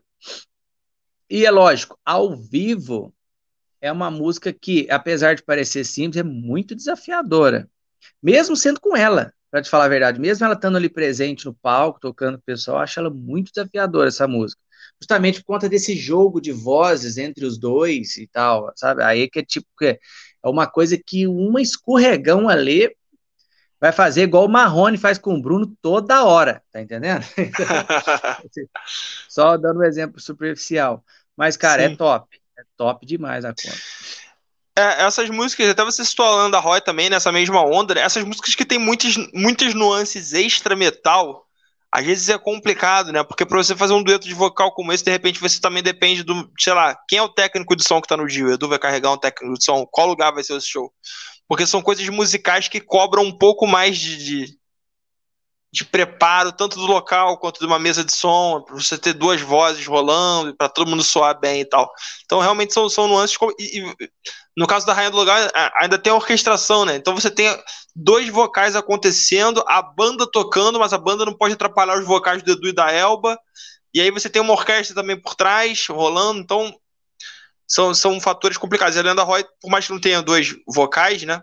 Também tem esses aspectos bem complicados. Vou, vou ler essa última leva de comentários pra gente caminhar pro fim aqui. O Atila coloca: será que sai um DVD do Vera Cruz ao vivo? Atila, é o que queremos, é o que o Edu também quer. Eu imagino que vai depender da repercussão dos shows, né? O Metal Nacional coloca: Calma que o Franga vai chamar a Pablo Vittar pro próximo álbum. Comentários polêmicos.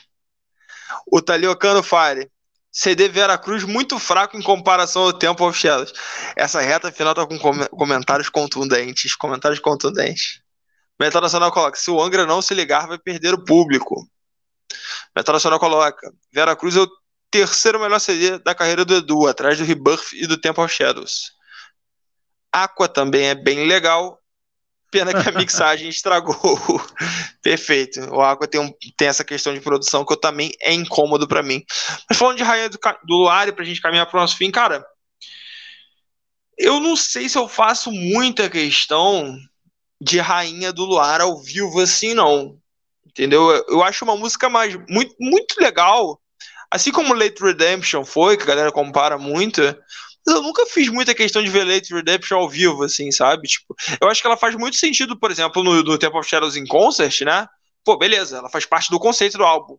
Mas ela é uma música que. Ela é uma música muito boa, e não é que ela seja ruim ao vivo, mas ela não tem muito a, a ver com o show, às vezes, sabe? Tipo, sei lá. Vamos, vamos pensar num show aqui da carreira do Edu. Né, tocando músicas de Vera Cruz, tocando músicas do Symbols, tocando músicas do Angra, aí de repente ele para pra cantar Rainha do Lar. É uma música meio fora, assim, do, do que, que é a, a, a vibe do show. Mas, se for tocado Vera Cruz na íntegra, aí ela, ele, ela faz todo sentido dentro de, desse. Aí, perfeito. Mas, eh, como música, como no álbum, pensando no álbum, cara, eu acho maravilhoso. E eu gosto desse encerramento, né? Se a gente pensar no, no encerramento épico, o encerramento, na verdade, é Face of the Storm, né? Tem esse aspecto. Né? Tipo, se a gente pensar na conclusão musical de intensidade do álbum, é, dificilmente depois de Face of the Storm, Rainha do Luar vai ter algum tipo de impacto técnico ou, ou de intensidade. Mas é uma grande música, né, cara? Grande música. É, e aí é uma homenagem bem clara à Late Redemption, né? Não tem, não tem muito para onde correr, né? Esse final de dueto com uma outra voz da música brasileira. Mas uma ótima escolha, voz feminina. Então, acho que no ruim, no ruim, se a galera não gostou desse encerramento, encerra na Face of... É, pra, pra galera que, que, que reclama da The Ancestry na Rainha do Luar e da Rainha do Luar, é bom que elas estão na, nas quinas do álbum, não? Então, então você é. pode começar na Sea of Uncertainties e terminar na Face of the Storm. Finge que elas não existem, você não vai ter que pular nenhuma faixa tudo certo. Deixa eu ler o último comentário aqui. Reza a lenda que o Edu cantou Uterine Heights no show do Angra. E existe uma gravação, mas está perdida. Cara, adoraria que fosse verdade, adoraria que fosse encontrada a gravação. Anderson, depois dessa longa jornada dessa live aqui, cara, palavras finais. Bom, sem, sem delongas, né, pessoal? É um álbum, olha, apesar de tudo que a gente falou, nós não estamos aqui para jogar confete ninguém, né? Nós falamos do Rafael muito, do Fábio, do Edu, de todo mundo, o disco. É um disco de uma banda que a gente gosta bastante, mas não tem como gostar de tudo. Né, cara? Tipo, nem de Two the Done que eu mais gosto, eu aprovo tudo que eles fazem, né? Tipo, não dá, entendeu? Então, tipo, o Angra é desse jeito também, o Edu, todas essas bandas. No caso do Vera Cruz, é um álbum fantástico, mas tem sempre tem alguma coisa que a gente acha que é um momento baixo mesmo. Né, por questão de gosto particular ou de ser crítico, às vezes um pouco mais duro, mas nada para denigrir a banda, que a banda é uma das melhores do mundo. E estamos, estamos todos ansiosos para que marque o show mais próximo possível de casa, para a gente estar tá lá dando, dando um apoio lá para a banda. E é uma banda que hoje nem precisa lançar esse turnê com Immortal, com outras, como falar daquela hora, não, cara. Eu acho que sozinho, do jeito que eles estão, eles já estão com a faca, o queijo e a goiabada na mão. Tipo, não tem, não tem essa dependência como o Anga precisou de Sepultura lá atrás. Aquela, não, hoje eles são, acho que tem uma, tem que aproveitar o tempo, estão soberanos. Estão sobrando muito também, entendeu? Então, estamos torcendo para ver ao vivo mesmo, porque é questão de fã. Fã quer ver como vai ser executado ao vivo. Então, a expectativa é essa aí. Perfeito, galera. Tem mais alguns comentários polêmicos que eu não vou deixar de ler aqui, é, mas só para antes de eu dar minhas palavras finais aqui, não deixe de conferir aqui no, nos links que a gente tem aqui na, na live, tá? Se você quer desenvolver ou iniciar a sua técnica aí no violão e na guitarra, você pode ir no site do professor de guitarra e violão, Atila Reis, tá? Conferir, você vai ter uma aula experimental gratuita, caso você se interesse lá no site dele. Você pode ir no canal do YouTube dele, é, que você vai ver bastante conteúdo lá, ele tocando rebuff e tal, coisas assim você conhecer o trabalho dele, tá bom? Não deixe de conferir, tô no link na descrição aqui embaixo. Agora, antes das minhas palavras finais, vou ler mais os comentários aqui. O meu brother colocou: o Metal Nacional usou o fim da live para desabafar. Perfeito, é o que tá acontecendo aqui. Se o Franga fizer mais um álbum prog com um trequinho eletrônico futurista na capa, eu largo de mão. é só colocar um anjo na capa, não tem mistério. Anjos são para o Angra como dragões para o Rhapsody. Edu podia chamar o Leone para o próximo álbum. Uma série de comentários polêmicos aí do Metal Nacional. Mas é isso, galera. Agradecer demais a presença aí, por comentários aí por toda a live, duas horas e meia, a gente falando sobre Vera Cruz. Isso quer dizer que vai ter mais live sobre Vera Cruz no futuro, não tem jeito. Né? Live cheia, a galera comentando, não tem jeito. Espera passar o tempo, de repente uma live falando sobre o Vera Cruz ao vivo, né, no futuro, como é que vai ser, com certeza vai rolar. Para a galera que perguntou, galera, a cada 15 dias, agora ano que vem, né, logo no começo do, de janeiro, na segunda semana de, de janeiro, imagino eu, pelas contas aqui. É, a gente vai estar tá com mais conteúdo, tá? Eu vou ver essa questão da agenda, até para que vocês possam participar um pouco da escolha do, dos temas, né? Vou ver se eu faço enquete, coisas assim, para que vocês possam interagir também na escolha dos temas. Às vezes tem coisas que a galera quer trocar ideia e às vezes passa batido. É, por mim. Meu brother coloca, adorei seus comentários, Metal Nacional. Às vezes passa batido por mim, tá? Então é isso, encerrando por hoje. Agradecer a presença de todo mundo. O Anderson já se despediu depois de duas horas e meia de live de Vera Cruz. Anderson, publicamente, a gente sempre tem um chorinho que a gente fala alguma coisa depois no final, mas publicamente aí, é, já te desejar feliz ano novo, ano novo para todo mundo é, que assistiu também, né? A gente passou aí, pô, fizemos umas boas, o quê? Umas, pelo menos umas 10 lives aí juntos esse ano. Então, publicamente, aí, feliz ano novo para você, né? É, e para todo mundo, para todo mundo que, que, que tá sempre aí é, com a gente, tá bom, galera? No mais, galera, assistam aí vídeos do canal até o fim do ano. Vai ter entrevista agora, já dando spoiler, tá? No futuro vai ter do Falasque, vai ter. Que mais no futuro? É, Fábio Caldeiro, escritor do Vera Cruz, deve pintar amanhã. Então, antes do ano novo, você já vai, Papai Noel vai chegar atrasado. Mais entrevista falando de Vera Cruz, bastidores, várias coisas legais, deve pintar amanhã, tá? Metal Nacional coloca. Boa noite, rapazes, sonhos com o Edu. Então, até o ano novo ainda vai ter muita coisa, tá? No mais, é, agradecer pela quinta vez e tamo junto. Boa noite, galera. Feliz ano novo pra todo mundo. Abraço. Agora eu tô mais focado em outros três produtos digitais que são voltados para carreira musical. Que é, que é a mentoria, que é uma mentoria onde eu mentoro pessoalmente, é, literalmente olhando o que a galera faz e corrigindo em reuniões mesmo, de, de 15 em 15 dias.